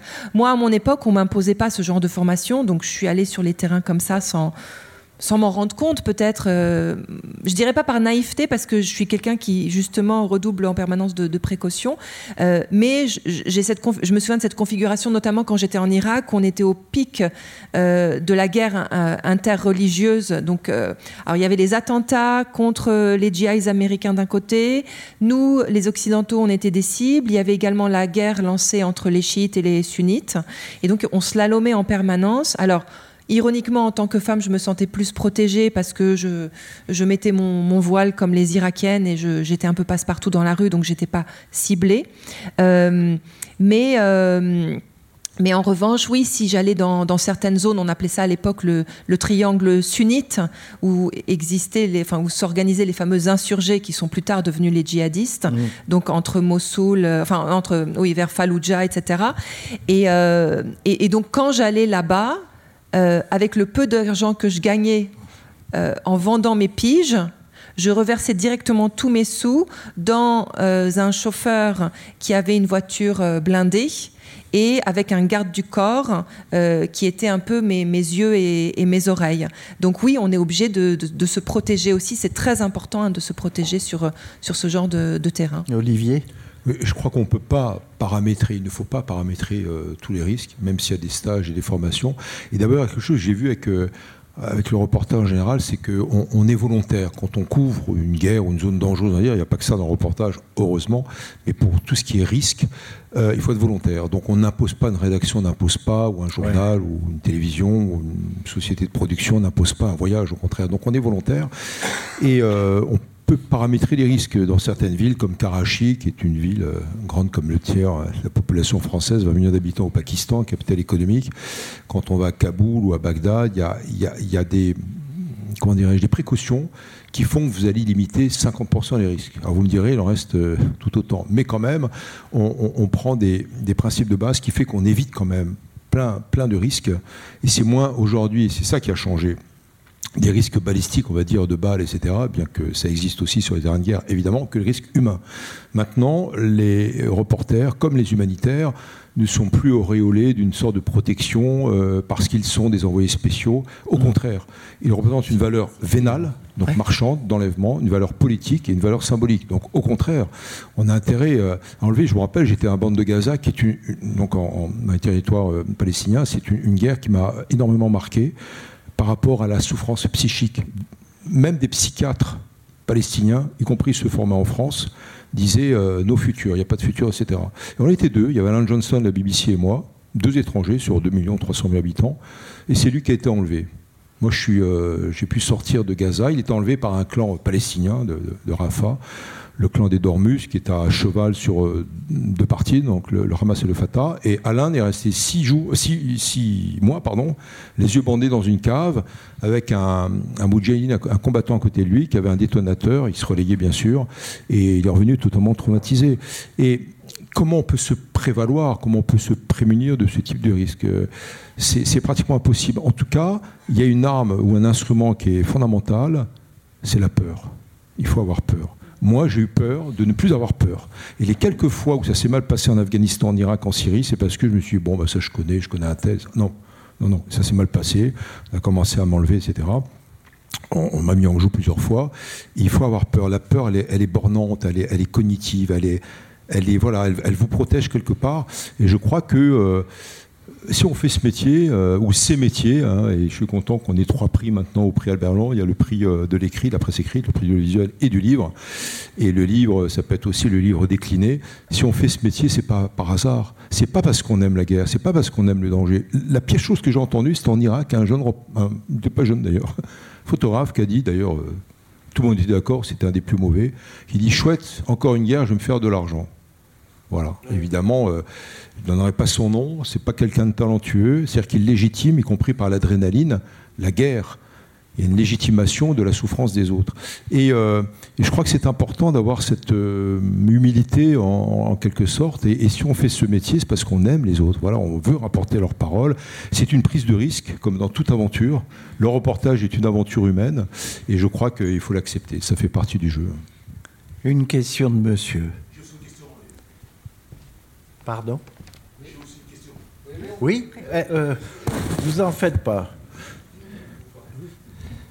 Je, voudrais parler euh, de. C'est sur l'Ukraine. Alors, on a quelques informations sur, sur ce qui se passe du côté ukrainien, mais on n'a pratiquement aucune information sur ce qui se passe du côté russe. Mm. C'est-à-dire, est-ce que vous pouvez. Est-ce que c'est volontaire de votre part de ne pas y aller, ou est-ce que vous ne pouvez pas y aller, ou est-ce que c'est trop risqué d'y aller Déjà avant la guerre, ils m'ont pas donné mon. La dernière fois que j'ai demandé un visa, c'était avant la guerre, je ne l'ai pas eu. Je l'attends toujours. Donc je vais avoir du mal, je pense, à y retourner. Euh, Parce que Fred. Ou il faut que je passe en clandestin. Il, faut dire que le visa, hein, c'est essentiel. Euh, on ne rentre pas comme ça dans un pays. Si, Alep. Euh, oui, avec. Euh, j'entends. On est rentré en clandestin. Mm. je suis passé. Mais c'est une grosse prise de risque après. Il y a des endroits où tu rentres en clandestin. En Russie, non. En Russie, non. Et donc, voilà, c'est compliqué dans la voie d'accès. Mais en revanche, tous les grands journaux et médias français ont des correspondants sur place en Russie qui écrivent sur la situation euh, tous les jours. Vitkin dans le monde tous les jours? Alors, il y a euh, justement des correspondants de Moscou qui parfois ont été autorisés à, se rendre dans ces zones. Je pense euh, aux correspondants de France 2, par exemple, qui étaient autorisés par Moscou à suivre effectivement ce qui se passait. Euh, c'est très encadré, on le sent bien gêné aux entournures pour fonctionner, mais c'est intéressant de vous dire aussi qu'il n'y a pas un seul reportage, y compris du côté ukrainien, et vous me corrigez si je dis une bêtise, mais qui se fasse sans encadrement. Il y a quelque part toujours une autorisation qui est donnée, voire un ange gardien, entre guillemets, qui vous accompagne sur le terrain. Après, il y a, parce que, par exemple, les Ukrainiens ne souhaitent pas qu'on donne des renseignements dans le cadre simple du film, de là où est basée une unité d'artillerie pour prendre cet exemple. Et donc, il faut s'assurer de l'anonymat, en quelque sorte, du lieu et parfois même des personnes. Mais côté russe, euh, les choses sont au compte-gouttes. Donc c'est particulièrement difficile, Olivier. Mais effectivement, il y, a, quand même tous les bureaux de correspondants de, la presse étrangère, donc à Moscou, qui peut se rendre, mais comme tu le disais, Hervé, sous strict encadrement, y compris avec le FSB, donc mm. les services de renseignement et, le GRU aussi, qui est l'équivalent militaire. Et, mais c'est intéressant parce qu'on a évidemment aussi un état euh, ou un ressenti sur... Euh, euh, ce, qu'éprouvent, ce que veulent dire les Russes du Donbass en particulier, et puis bien sûr après dans la société russe. Mais moi, ce qui m'a intéressé dans, ce voyage-là, et, c'est de plusieurs semaines en, Ukraine, c'est euh, les, Russes de l'autre côté, c'est-à-dire du côté ukrainien. Et euh, ceux qui étaient hésitants, anciennement pro-Poutine, qui ne savaient pas trop, qui se disaient encore pro-Poutine, il y en a, hein, à Odessa, à Kharkiv, etc. À Kharkiv, on était pratiquement encerclés par les Russes on avait du mal à, en sortir un moment. Et là, il y a, plein de Russes qui m'ont dit, écoutez, euh, nous, on est en train de changer la vie. Puis aussi à, Nikopol, en face de la centrale Zaporizhia, une ville où il y a quand même quelques dizaines de milliers d'habitants, on est en face à, quelques centaines de mètres des Russes. Sauf qu'ils ne peuvent pas franchir le, le Dniepr parce que là, c'est très très bien défendu. Et ils disent, bon, on est censé euh, appartenir à la grande nation russe mais euh, une nation russe ne tire pas sur ses enfants ou ses frères, etc. Et donc il y a une sorte de revirement du discours, c'est pas intéressant des, russo-ukrainiens, alors c'est compliqué, hein, ou des ukrainiens d'origine russe. après, la parentèle est assez large. Même en Russie, Russie, 50 millions d'habitants, l'ambassadeur euh, de France à Moscou dit qu'il y a un russe sur cinq qui a des racines ukrainiennes. Donc, vous voyez que c'est compliqué, hein. euh, par mariage, etc., par origine. Et bref, donc c'est ces, Russes de Kharkiv m'ont dit bon, on, va arrêter de parler le russe, on va se mettre comme Zelensky d'ailleurs à, l'ukrainien. Et cette partie-là est, intéressante aussi. Puis troisième euh, source, euh, troisième élément, il y a aussi euh, la presse entre guillemets d'opposition qui est en exil dans les pays baltes, à Londres ou ailleurs, qui a ses propres réseaux d'information. Et ça, c'est une source aussi très intéressante mm. de l'état vraiment de de, voilà, de, ressentir la population russe actuellement par rapport à la guerre. Et c'est une, guerre qui est, vraiment euh, dramatique pour, euh, pour toutes les familles russes. Il y avait d'autres questions, monsieur? Je fais vite et, merci. Je, fais vite. Ok, merci à, vous, avocates. Alors, euh, la petite question que je voulais vous poser en, complément, parce qu'il faut encore rassurer le, les jeunes qui vous ont posé la question de la formation de, des secouristes. Oui. Alors, euh, Monsieur Olivier, et pour le, les chirurgiens, les chirurgiens qui, qui étaient en, en Ukraine, je parle du, chirurgien, et qui étaient au front. Alors, euh, de votre expérience, de votre expérience, quelle était sa contribution? Est-ce que ça, est-ce qu'il a contribué pour mieux, pour mieux témoigner vos, vos travaux ou il a contribué pour mieux euh, euh, euh, dénoncer vos, vos travaux? Alors lui, ce chirurgien, Evgeny, donc, alors c'est assez drôle parce qu'on était dans des sacs de sable devant les Russes, etc., une tête de pop des icônes d'ailleurs euh, russo-ukrainiennes derrière lui et toujours un masque à gaz et une Kalachnikov évidemment, euh, ce qui peut être, il peut être euh, kidnappé. il n'était plus chirurgien donc il organisait en tant que préfet militaire toute la résistance civilo-militaire en fait de, la ville de Nicopole et, sur cette ligne de front qui est donc la rive droite du Dniepr. En revanche, j'ai vu beaucoup de, de, médecins, de pharmaciens, d'infirmiers ukrainiens et étrangers, même des Russes d'ailleurs et euh, qui là sont totalement dédiés à, l'effort de guerre. Après, pour, répondre à votre question, euh, quand on parle d'un préfet militaire ou un responsable militaire euh, ukrainien, moi par réflexe, je me méfie. Et d'ailleurs, c'est un, métier qui est fabuleux, même dans le roman, d'ailleurs, même pour les livres et encore plus pour le reportage, parce qu'il faut se protéger de tout le monde. C'est-à-dire, il faut se dire, même si c'est un ami, un fixeur par exemple. Moi, j'ai des amis fixeurs dans mon entier ou presque je les adore, mais euh, je vais faire attention à ce qu'ils vont me dire, leur position personnelle. Pareil pour euh, un politique, évidemment, pour un combattant, évidemment, pour un humanitaire local, évidemment, et donc même pour un médecin.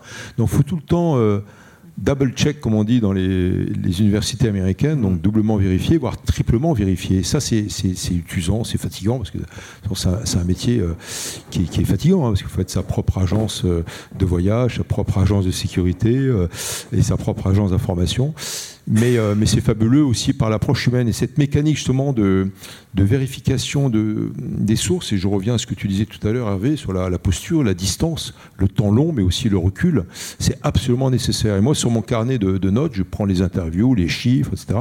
Mais je prends beaucoup d'impressions aussi. Euh, la, mine des gens, leur, leur réaction, euh, le paysage humain, etc. Et, voilà, c'est ça ce qui fait euh, le reportage. Je serais incapable de l'enseigner. Je suis admiratif de ce qu'ils font parce que pour moi, c'est comme de la littérature. Il y avoir du reportage comme d'un roman ou d'un livre, c'est une alchimie. Vous avez euh, de l'histoire, vous avez bien sûr du, du, factuel, il y a des chiffres, il y a du portrait, il y a de l'interview, et puis il y a de l'impressionnisme, ce que vous, vous avez ressenti. D'autres questions? Jérôme, tout au fond. Ah, Pardon Il y a à la fois tout au fond. C'est à cause de la lumière. mais exactement, je ne vous avais pas vu, monsieur. Juste vous demandez, quand vous êtes sur place, il y a plusieurs journalistes d'organes différents, enfin de titres différents, voire des pigistes, voire du même pays. Oui. Est-ce que vous coopérez ensemble Ou est-ce que vous êtes concurrents?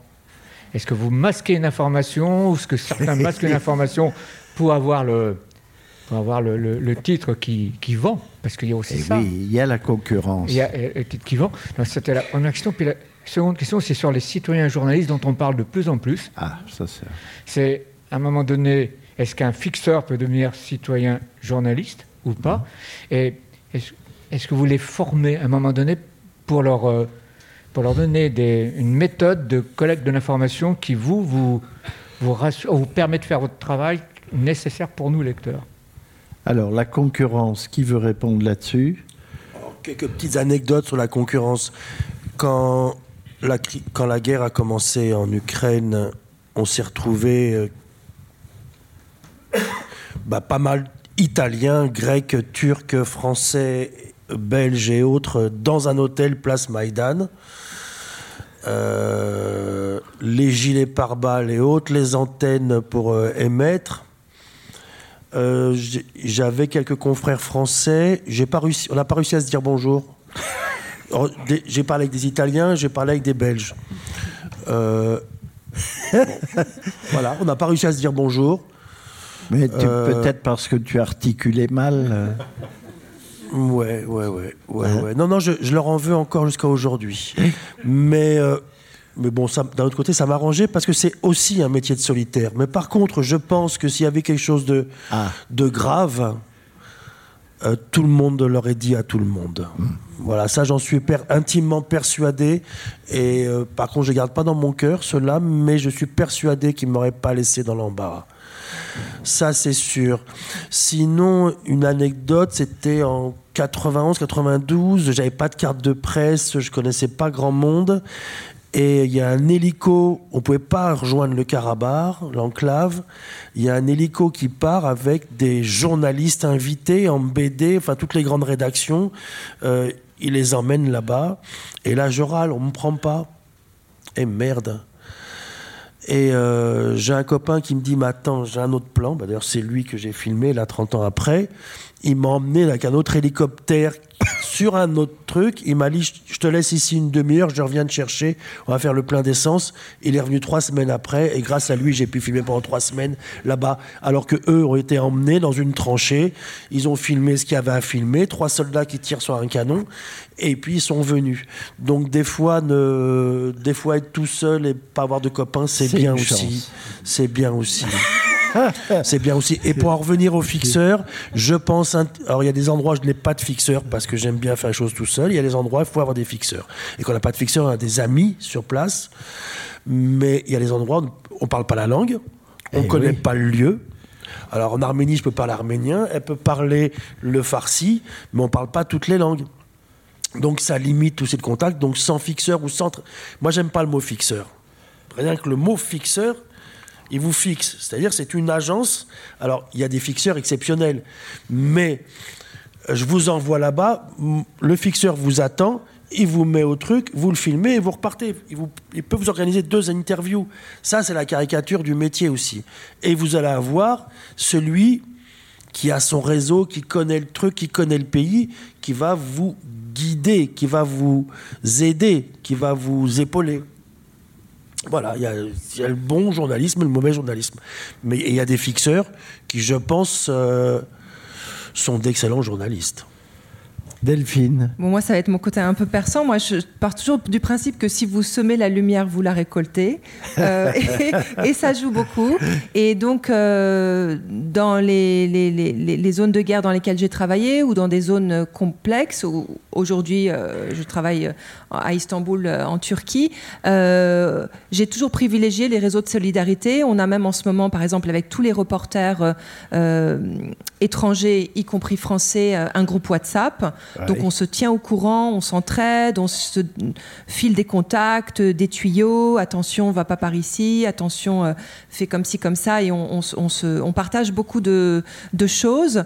Mais c'est vrai, euh, Fred a raison. Il y a un truc avec les reporters français, je ne sais pas ce que c'est, euh, très, euh, comment dire, narcissique en fait, c'est ça. Ils se prennent pour des héros. Euh, voilà, dans ce qui n'est pas notre cas ici. ce qui n'est pas notre cas. On essaye, en tout cas, on essaye de garder une certaine humilité. Euh, voilà. mais, mais justement, pour vous dire, c'est pas que les Français. Moi aussi, j'ai envie de vous raconter une toute petite anecdote. c'est euh, quand je couvrais les, les, révolutions du, du, printemps arabe. Donc, donc, à un moment donné, donc, je venais de couvrir la révolution tunisienne. Et après, bon, il y a eu la première révolution. Ensuite, il y a eu Casbah 1, Casbah 2, etc. Donc, j'ai continué à y retourner régulièrement. Et puis un jour, je me retrouve à. Donc j'étais à Tunis, et là, on voyait que ça bougeait du côté libyen. Euh, c'était impossible de décrocher des, des, visas pour, euh, euh, pour la Libye. On faisait tous des pieds et des mains, on faisait des allers-retours avec la frontière pour voir si on pouvait pas passer par, par, par, par, les zones terrestres, par la frontière, et ça, et ça bloquait en permanence. Donc je reviens à Tunis, je me retrouve dans un hôtel, je, je, prends mon petit déjeuner, et sur qui je tombe La table d'à côté, il y avait un journaliste du New York Times que je connaissais. Et euh, donc, euh, je, vais lui dire bonjour, très poliment. Il me propose pas de s'asseoir à sa table. Bon, ok, je respecte. Il était avec sa fixeuse, justement. Il était avec une fixeuse parce qu'ils ont toujours beaucoup plus de moyens que, que nous, les Américains. Et euh, donc, je retourne à ma petite table. Et puis, euh, je sentais qu'il parlait, j'entendais des mots, Kadhafi, Saif al-Islam, euh, donc le fils de Kadhafi, etc., visa, euh, avion. Enfin bon, ils essayaient de bidouiller un truc pour essayer de rentrer donc en, Libye, comme nous tous. bref, ils, avaient, ça me donnait l'impression qu'ils arrivaient, ils arrivaient, enfin, ils arrivaient au but. Je remonte dans ma petite chambre et là, mon Skype commence à clignoter et sonner. Je prends l'appel. C'était un copain français architecte euh, que j'avais rencontré à Kaboul euh, à la, chute euh, des talibans en, 2001, qui avait, qui a une passion, il retape des, cinémas à travers, à travers la planète. Et donc là, il m'appelle et, il me dit, il me dit, Delphine, tu veux aller en Libye? Et je lui dis, bah oui, bien évidemment. Il me dit, bah écoute, envoie-moi tout de suite la copie de ton passeport, ta date de naissance, etc. Euh, dès demain, tu as une interview exclusive avec Saif al-Islam. Je dis, ah bon, mais comment ça? Il dit, oui, figure-toi que euh, Saif al-Islam, il, à un moment donné, il a fait des études d'architecture, c'est un pote d'un pote, je ne sais quoi. Et donc, il me dit, tu connais pas des journalistes, je suis prêt à donner des visas. Euh, et, donc, je lui dis, bah, bah oui, on veut tous y aller. Bien évidemment, je, oui, voilà, mon, passeport. Il me dit, bah écoute, si tu as des copains dans le coin qui veulent aussi partir en Libye, euh, bah, envoie-moi tout de suite les noms. Là, tu as une demi-heure et euh, vous prenez le premier avion, vous êtes demain à Tripoli eh ben, en d'autres temps, j'aurais appelé le copain du New York Times et je lui aurais dit Tu veux venir dans l'avion avec moi? On va se faire une interview exclusive de Saif al-Islam. Je suis la presse française, c'est la presse américaine. Moi, j'adore le partenariat.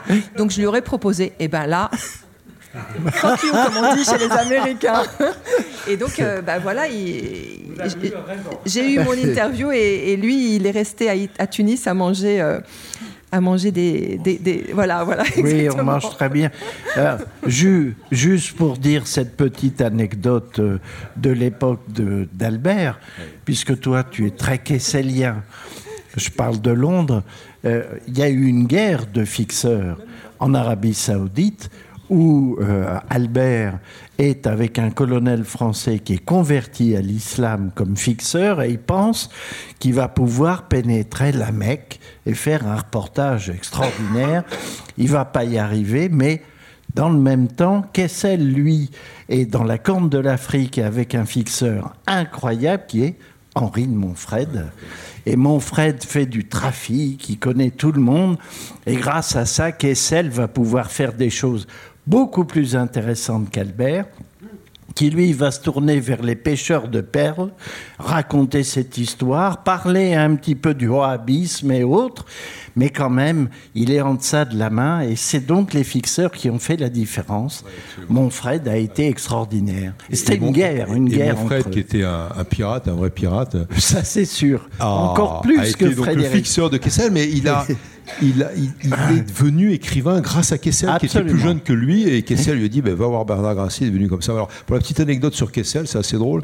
Moi, je me suis amusé à calculer en, en francs, en euros constants maintenant, ce qu'on a mis sur la table pour que Kessel emmène Monfred et parte enquêter sur l'esclavagisme en Abyssinie, l'Éthiopie d'aujourd'hui. Devinez combien En euros d'aujourd'hui? 2022-23 ce qu'on met en cash sur la table du matin, c'est pas le matin de Paris, c'est le matin, dans les années 1930, le journal avait 32 ans, le journal Le Matin, pour partir 4 mois de voyage. On est tous partis 4 mois, mais là, 260 000 euros. En cash en, avance. Bon, il n'y avait pas de carte de crédit, mais ça marchait tellement bien. Mais pour revenir à, justement la concurrence sur le terrain, on a tous connu dans des hôtels euh, en Afrique, euh, au Cambodge, euh, en, en, Irak ou ailleurs, des hôtels donc où il y a les pays de l'Est aussi, où il y a tous les journalistes. Moi, je ne crache pas dans la soupe parce que je l'ai connu et j'ai plutôt essayé de rendre service à, à des journalistes, pas forcément plus jeunes que moi, au contraire. Je me rappelle beaucoup de David Rodeux du New York Times, qui dormait à côté de moi euh, dans la vallée du Panchir. J'étais là par hasard parce que quand Massoud était mort, j'étais sur place. Et David Rodeux a, dormi à côté de moi pendant, pendant un mois. David Rodeux, j'en envoyé spécial du New York Times. Il a trouvé ça bien? Il a trouvé ça bien, absolument. Je ne vous raconterai pas ce qui se passait après minuit, évidemment. Et, euh, et David Rodeux a été enlevé euh, bien longtemps après, donc par les talibans pendant six mois. On ne le savait pas parce que la CIA et le New York Times, il y avait la famille, vous n'en parlez pas. Mais bref, on a, il y a une vraie amitié qui s'est créée. Il m'a beaucoup aidé par la suite aussi pour d'autres reportages de par le monde. Mais moi, ce que je fais, ce que je préfère, c'est pas le barnum des hôtels, même si on est obligé de passer par là.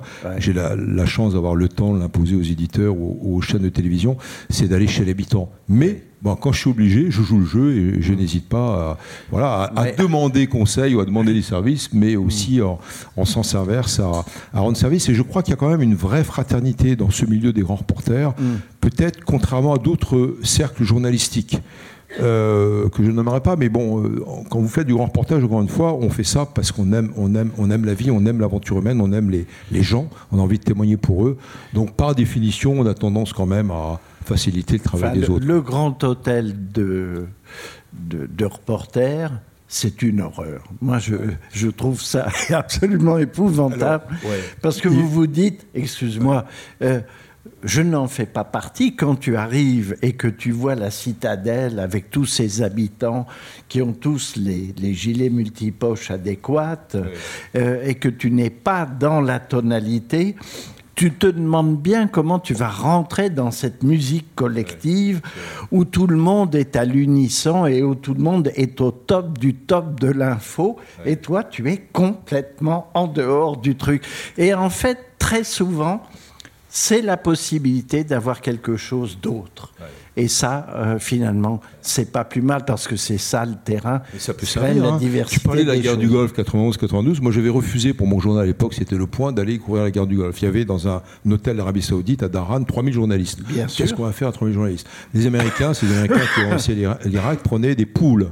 Alors, il y avait le pool, le reporter presse écrite. Alors, il y avait deux par jour en hélicoptère, radio, euh, agence de presse et télévision. Et quand on partait avec eux, il fallait rendre aux 3000 autres journalistes qu'on avait obtenus dans la journée. Moi, je dis non, merci.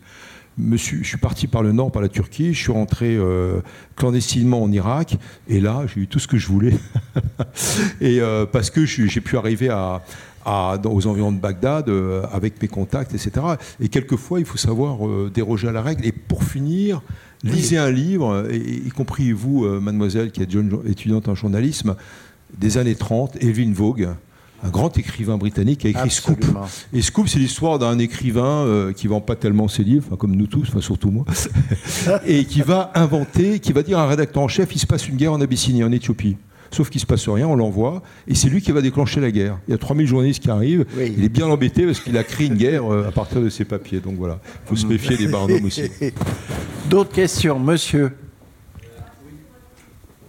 Ah ah, pardon, il est vrai que madame avait demandé avant. Allez-y, madame. Bonsoir. Bonsoir. Euh, je suis en école de journalisme et je prépare un, documentaire, peu près, sur l'évolution et la reconnaissance du métier de fixeur, justement, ah. qui est un peu dans l'ombre depuis, depuis longtemps.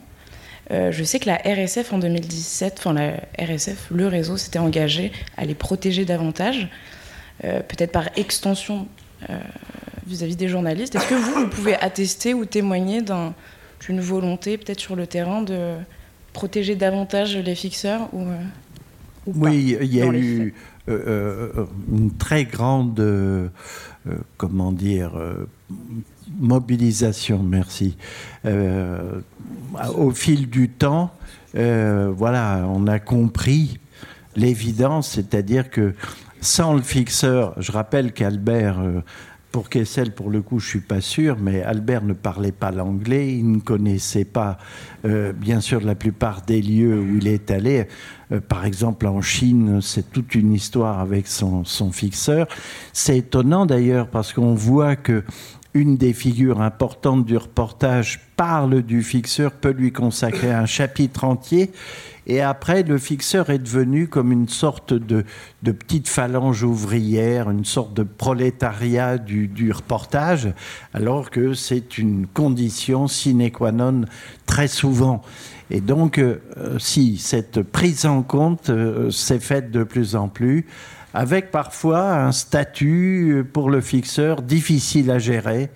Euh, surtout quand les situations se retournent, d'avoir travaillé avec la presse euh, et que arrivent des gens qui euh, étaient justement ceux du camp d'en face. Euh, vous êtes repéré en tant que fixeur et donc difficile, il faut dégager, être exfiltré le plus tôt possible, le plus vite possible. Ça n'est, ça n'est jamais simple. Ce sont des histoires humaines parfois terribles où, je me souviens effectivement, voilà, des, gens qui ont pu escorter des, des, équipes qui ont, euh, comment dire, été victimes d'explosions et qui ont été tuées. Il a fallu rapatrier ces personnes et quand on voit derrière toute la famille dont il faut prendre soin, sont des, des, soucis absolument considérables, mais bien légitimes et essentiels. Alors juste pour casser un peu l'ambiance, puisqu'on dit que des choses gentilles, il y a des fixeurs, euh, il y a des mauvais fixeurs comme des mauvais journalistes, et, il y a, et c'est un métier qui peut drainer beaucoup d'argent, et il y a des opportunistes, euh, des, agents de renseignement. Il y a tout, agents de renseignement, euh, vrais flics, et, et juste des commerçants, des commerçants. Là, aujourd'hui, la moitié de l'Ukraine est, fixure parce qu'on a besoin de bosser, on a une voiture, je, parle, anglais. Après, tu as les bons. Euh, notre, notre, Sacha, là, euh, ukrainienne qui est fixeur, comme, elle a, commencé fixeur avec moi. C'est pas, pas moi qui lui ai appris le métier de fixeur. J'ai besoin de quelqu'un, elle parlait anglais. Et elle l'est devenue. Aujourd'hui, euh, les équipes, parce qu'elle est, elle a une tête et elle est formidable. Mais d'autres, euh, c'est juste la pas du gain. Et certains fixeurs se font payer une fortune. Voilà, il y a tout. Il y a de tout. par contre, par contre comme euh, l'armée française ou l'armée américaine qui abandonne c'est euh, ceux qui travaillent pour eux à Kaboul ou autre. Nous aussi, on a des questions à se poser en partant et en les quittant. En y allant et en les quittant, oui. Évidemment. Mais nous, on a un Albert Londres qui était fixeur et journaliste, qui a fallu qu'il quitte son pays et qui est, qui est ici maintenant. Absolument. T'as, D'autres questions? Jérôme, une dernière? Oui, donc juste ah. une, une, incise. Euh, euh, je ne sais pas, alors pour euh, les étudiants et étudiantes en, journalisme, je ne sais pas s'il y a un, module dans, l'enseignement euh, des écoles de journalisme euh, sur ces questions de, euh, de vie en zone difficile. On va aller zone de guerre, zone difficile, parce que ça, certains des points qui se posent pour des zones de guerre euh, sont assez équivalents quand on est face à une, catastrophe, une grande catastrophe naturelle. Donc, euh, euh, si ça n'existe pas encore dans les écoles de journalisme, je pense que ce serait une bonne idée d'essayer d'intégrer de, dans, les, dans les curriculums ce, ce type de ce type de, d'enseignement qui peut être fait de manière un petit peu académique pour exposer un certain nombre de choses pour éviter que les, que les, jeunes journalistes tentés par aller voir ailleurs et, et commencer soient pas, ne réinventent pas à leur dépens la roue. ça, c'est le premier point. Je, je, voulais revenir sur documenter la guerre et préparer la paix. Oui c'est un, un, thème qui est, qui est très intéressant euh, parce que documenter la guerre, bon, on imagine un petit peu euh, ce que c'est. Euh, c'est toujours plus facile d'abord, quand je dis documenter, c'est quelque chose qui puisse aussi appuyer la préparation de la paix, mhm. c'est-à-dire à un moment revenir sur les exactions, revenir sur, sur ce qui s'est passé. et documenter la guerre, bon, ça peut se faire, euh, je dirais, relativement facilement euh, dans des guerres de type conventionnel, donc ce que l'on voit actuellement en, Ukraine, et dans d'autres cas, mais euh, c'est beaucoup, beaucoup plus compliqué pour les pays qui sont dans des, situations de grande instabilité, de, de guérilla, parfois pendant des périodes longues, et qui n'ont pas euh, enfin où il est très, très difficile après des années de retrouver euh, euh, une preuve et une preuve qui tienne quand on va entrer dans, cette paix difficile. Je, viens de, passer quatre ans à Sri Lanka, c'est une question qui, continue à se poser.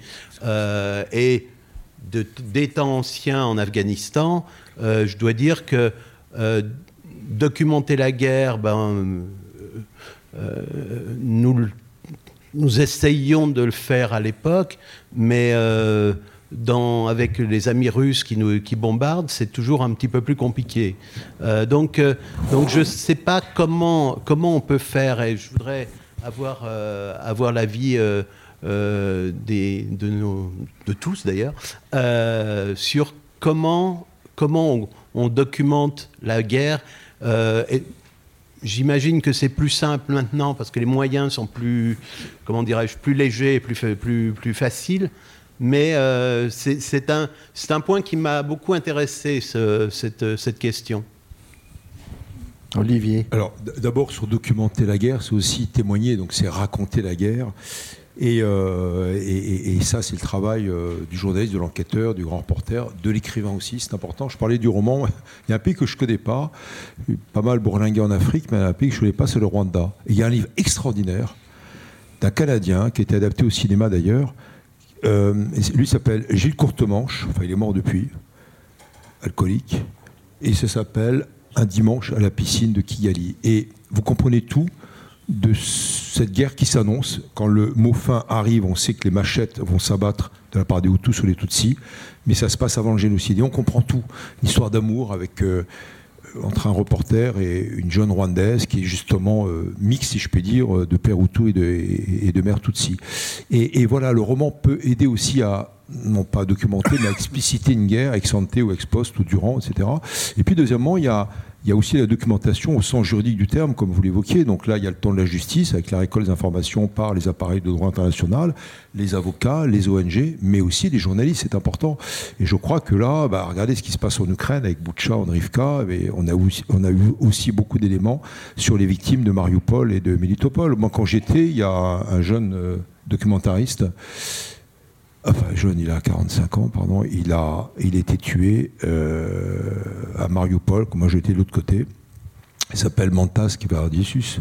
Il avait écrit euh, Mariupol 1, et donc réalisé pour Arte, et il était en train de tourner Mariupol 2. Il est arrêté par le FSB et il a été tué.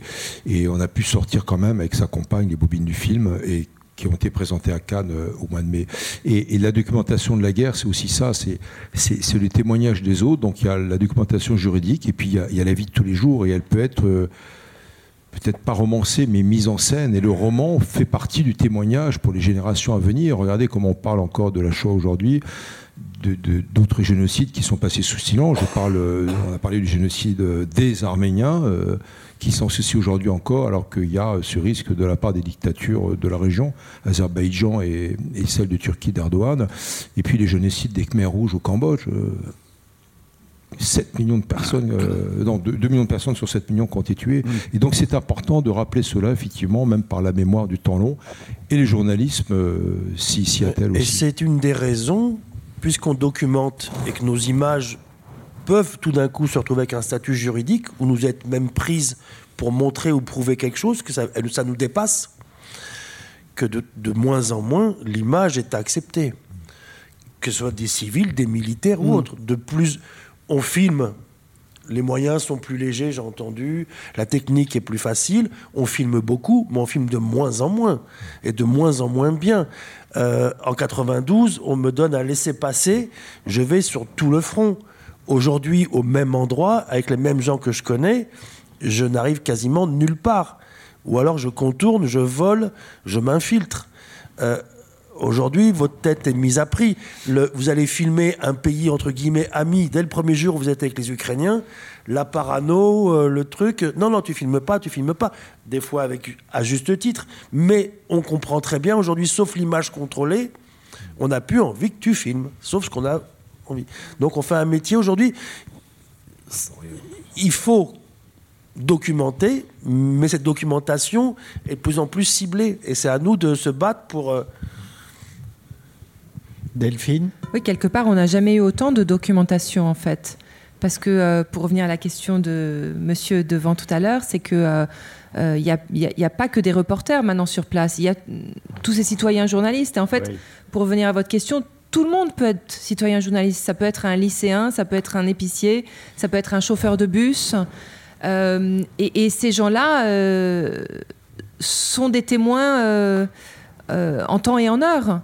Euh, et, donc, à, bout de téléphone portable, il filme, il témoigne, il documente.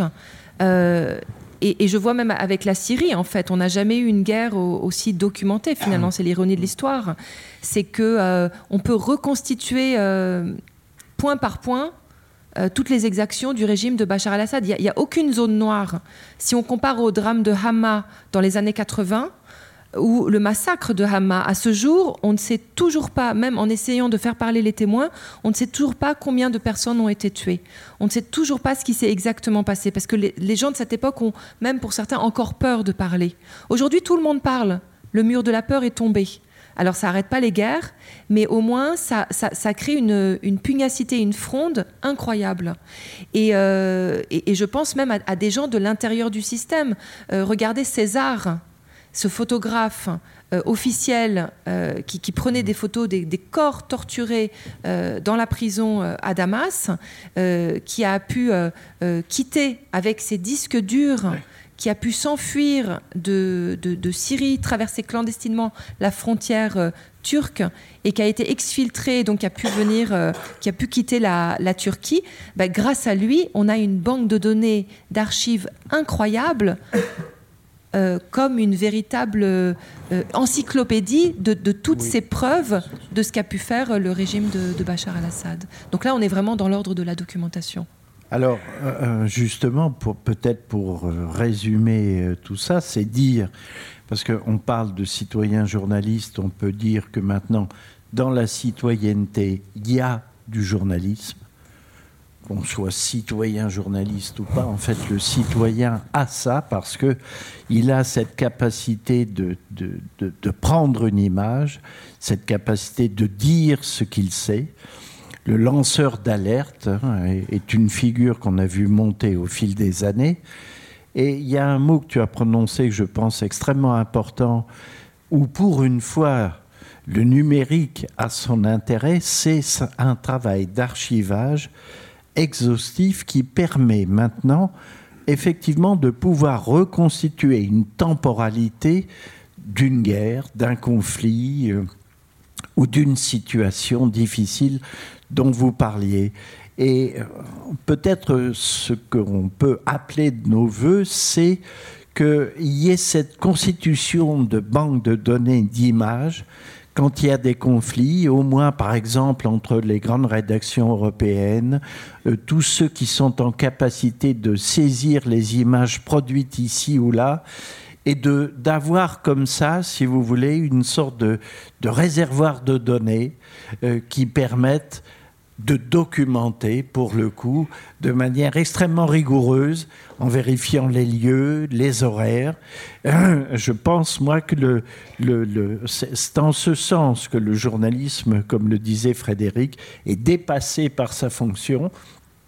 Parce que quand il s'associe aux autres, il devient une force de paix. Et c'est là où, effectivement, l'archive permet de faire ce lien entre la documentation de la guerre et la possibilité d'une paix.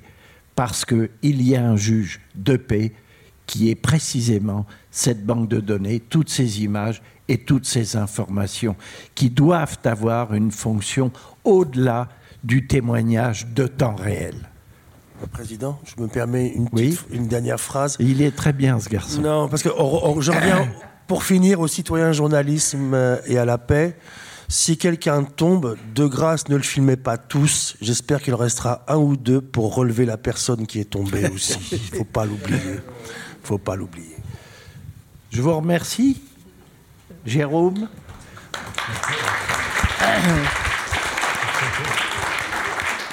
Merci.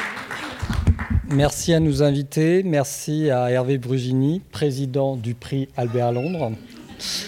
Alors, la BPI étant avant tout une bibliothèque, j'ai quelques conseils euh, de lecture et de visionnage. Donc, euh, l'excellent livre d'Olivier Weber, Naissance d'une nation européenne, disponible dans toutes les librairies et à la BPI. Nous avons également Frontières, toujours d'Olivier Weber, et d'autres livres euh, en ligne également. Je vous conseille L'inavouable histoire du pétrole par Frédéric Tonoli. Son documentaire euh, Arménie, les quatre guerres du colonel, et son visionnage est toujours disponible sur Arte dans l'émission Arte Reportage. Et enfin, euh, Delphine Minoui, ses articles sont consultables à la bibliothèque dans les bases de données de presse. Nous avons également son livre Les passeurs de livres de Daraya et son adaptation documentaire est disponible également à la bibliothèque. Je remercie donc encore une fois tous nos invités. On se retrouve. Alors je remercie également euh, Renaud, Jérémy, Alexandre à la régie. Et on se retrouve le 20 mars et on vous concocte avec, euh, avec Hervé. Euh, une soirée sur les chroniques judiciaires. Merci et bonne soirée.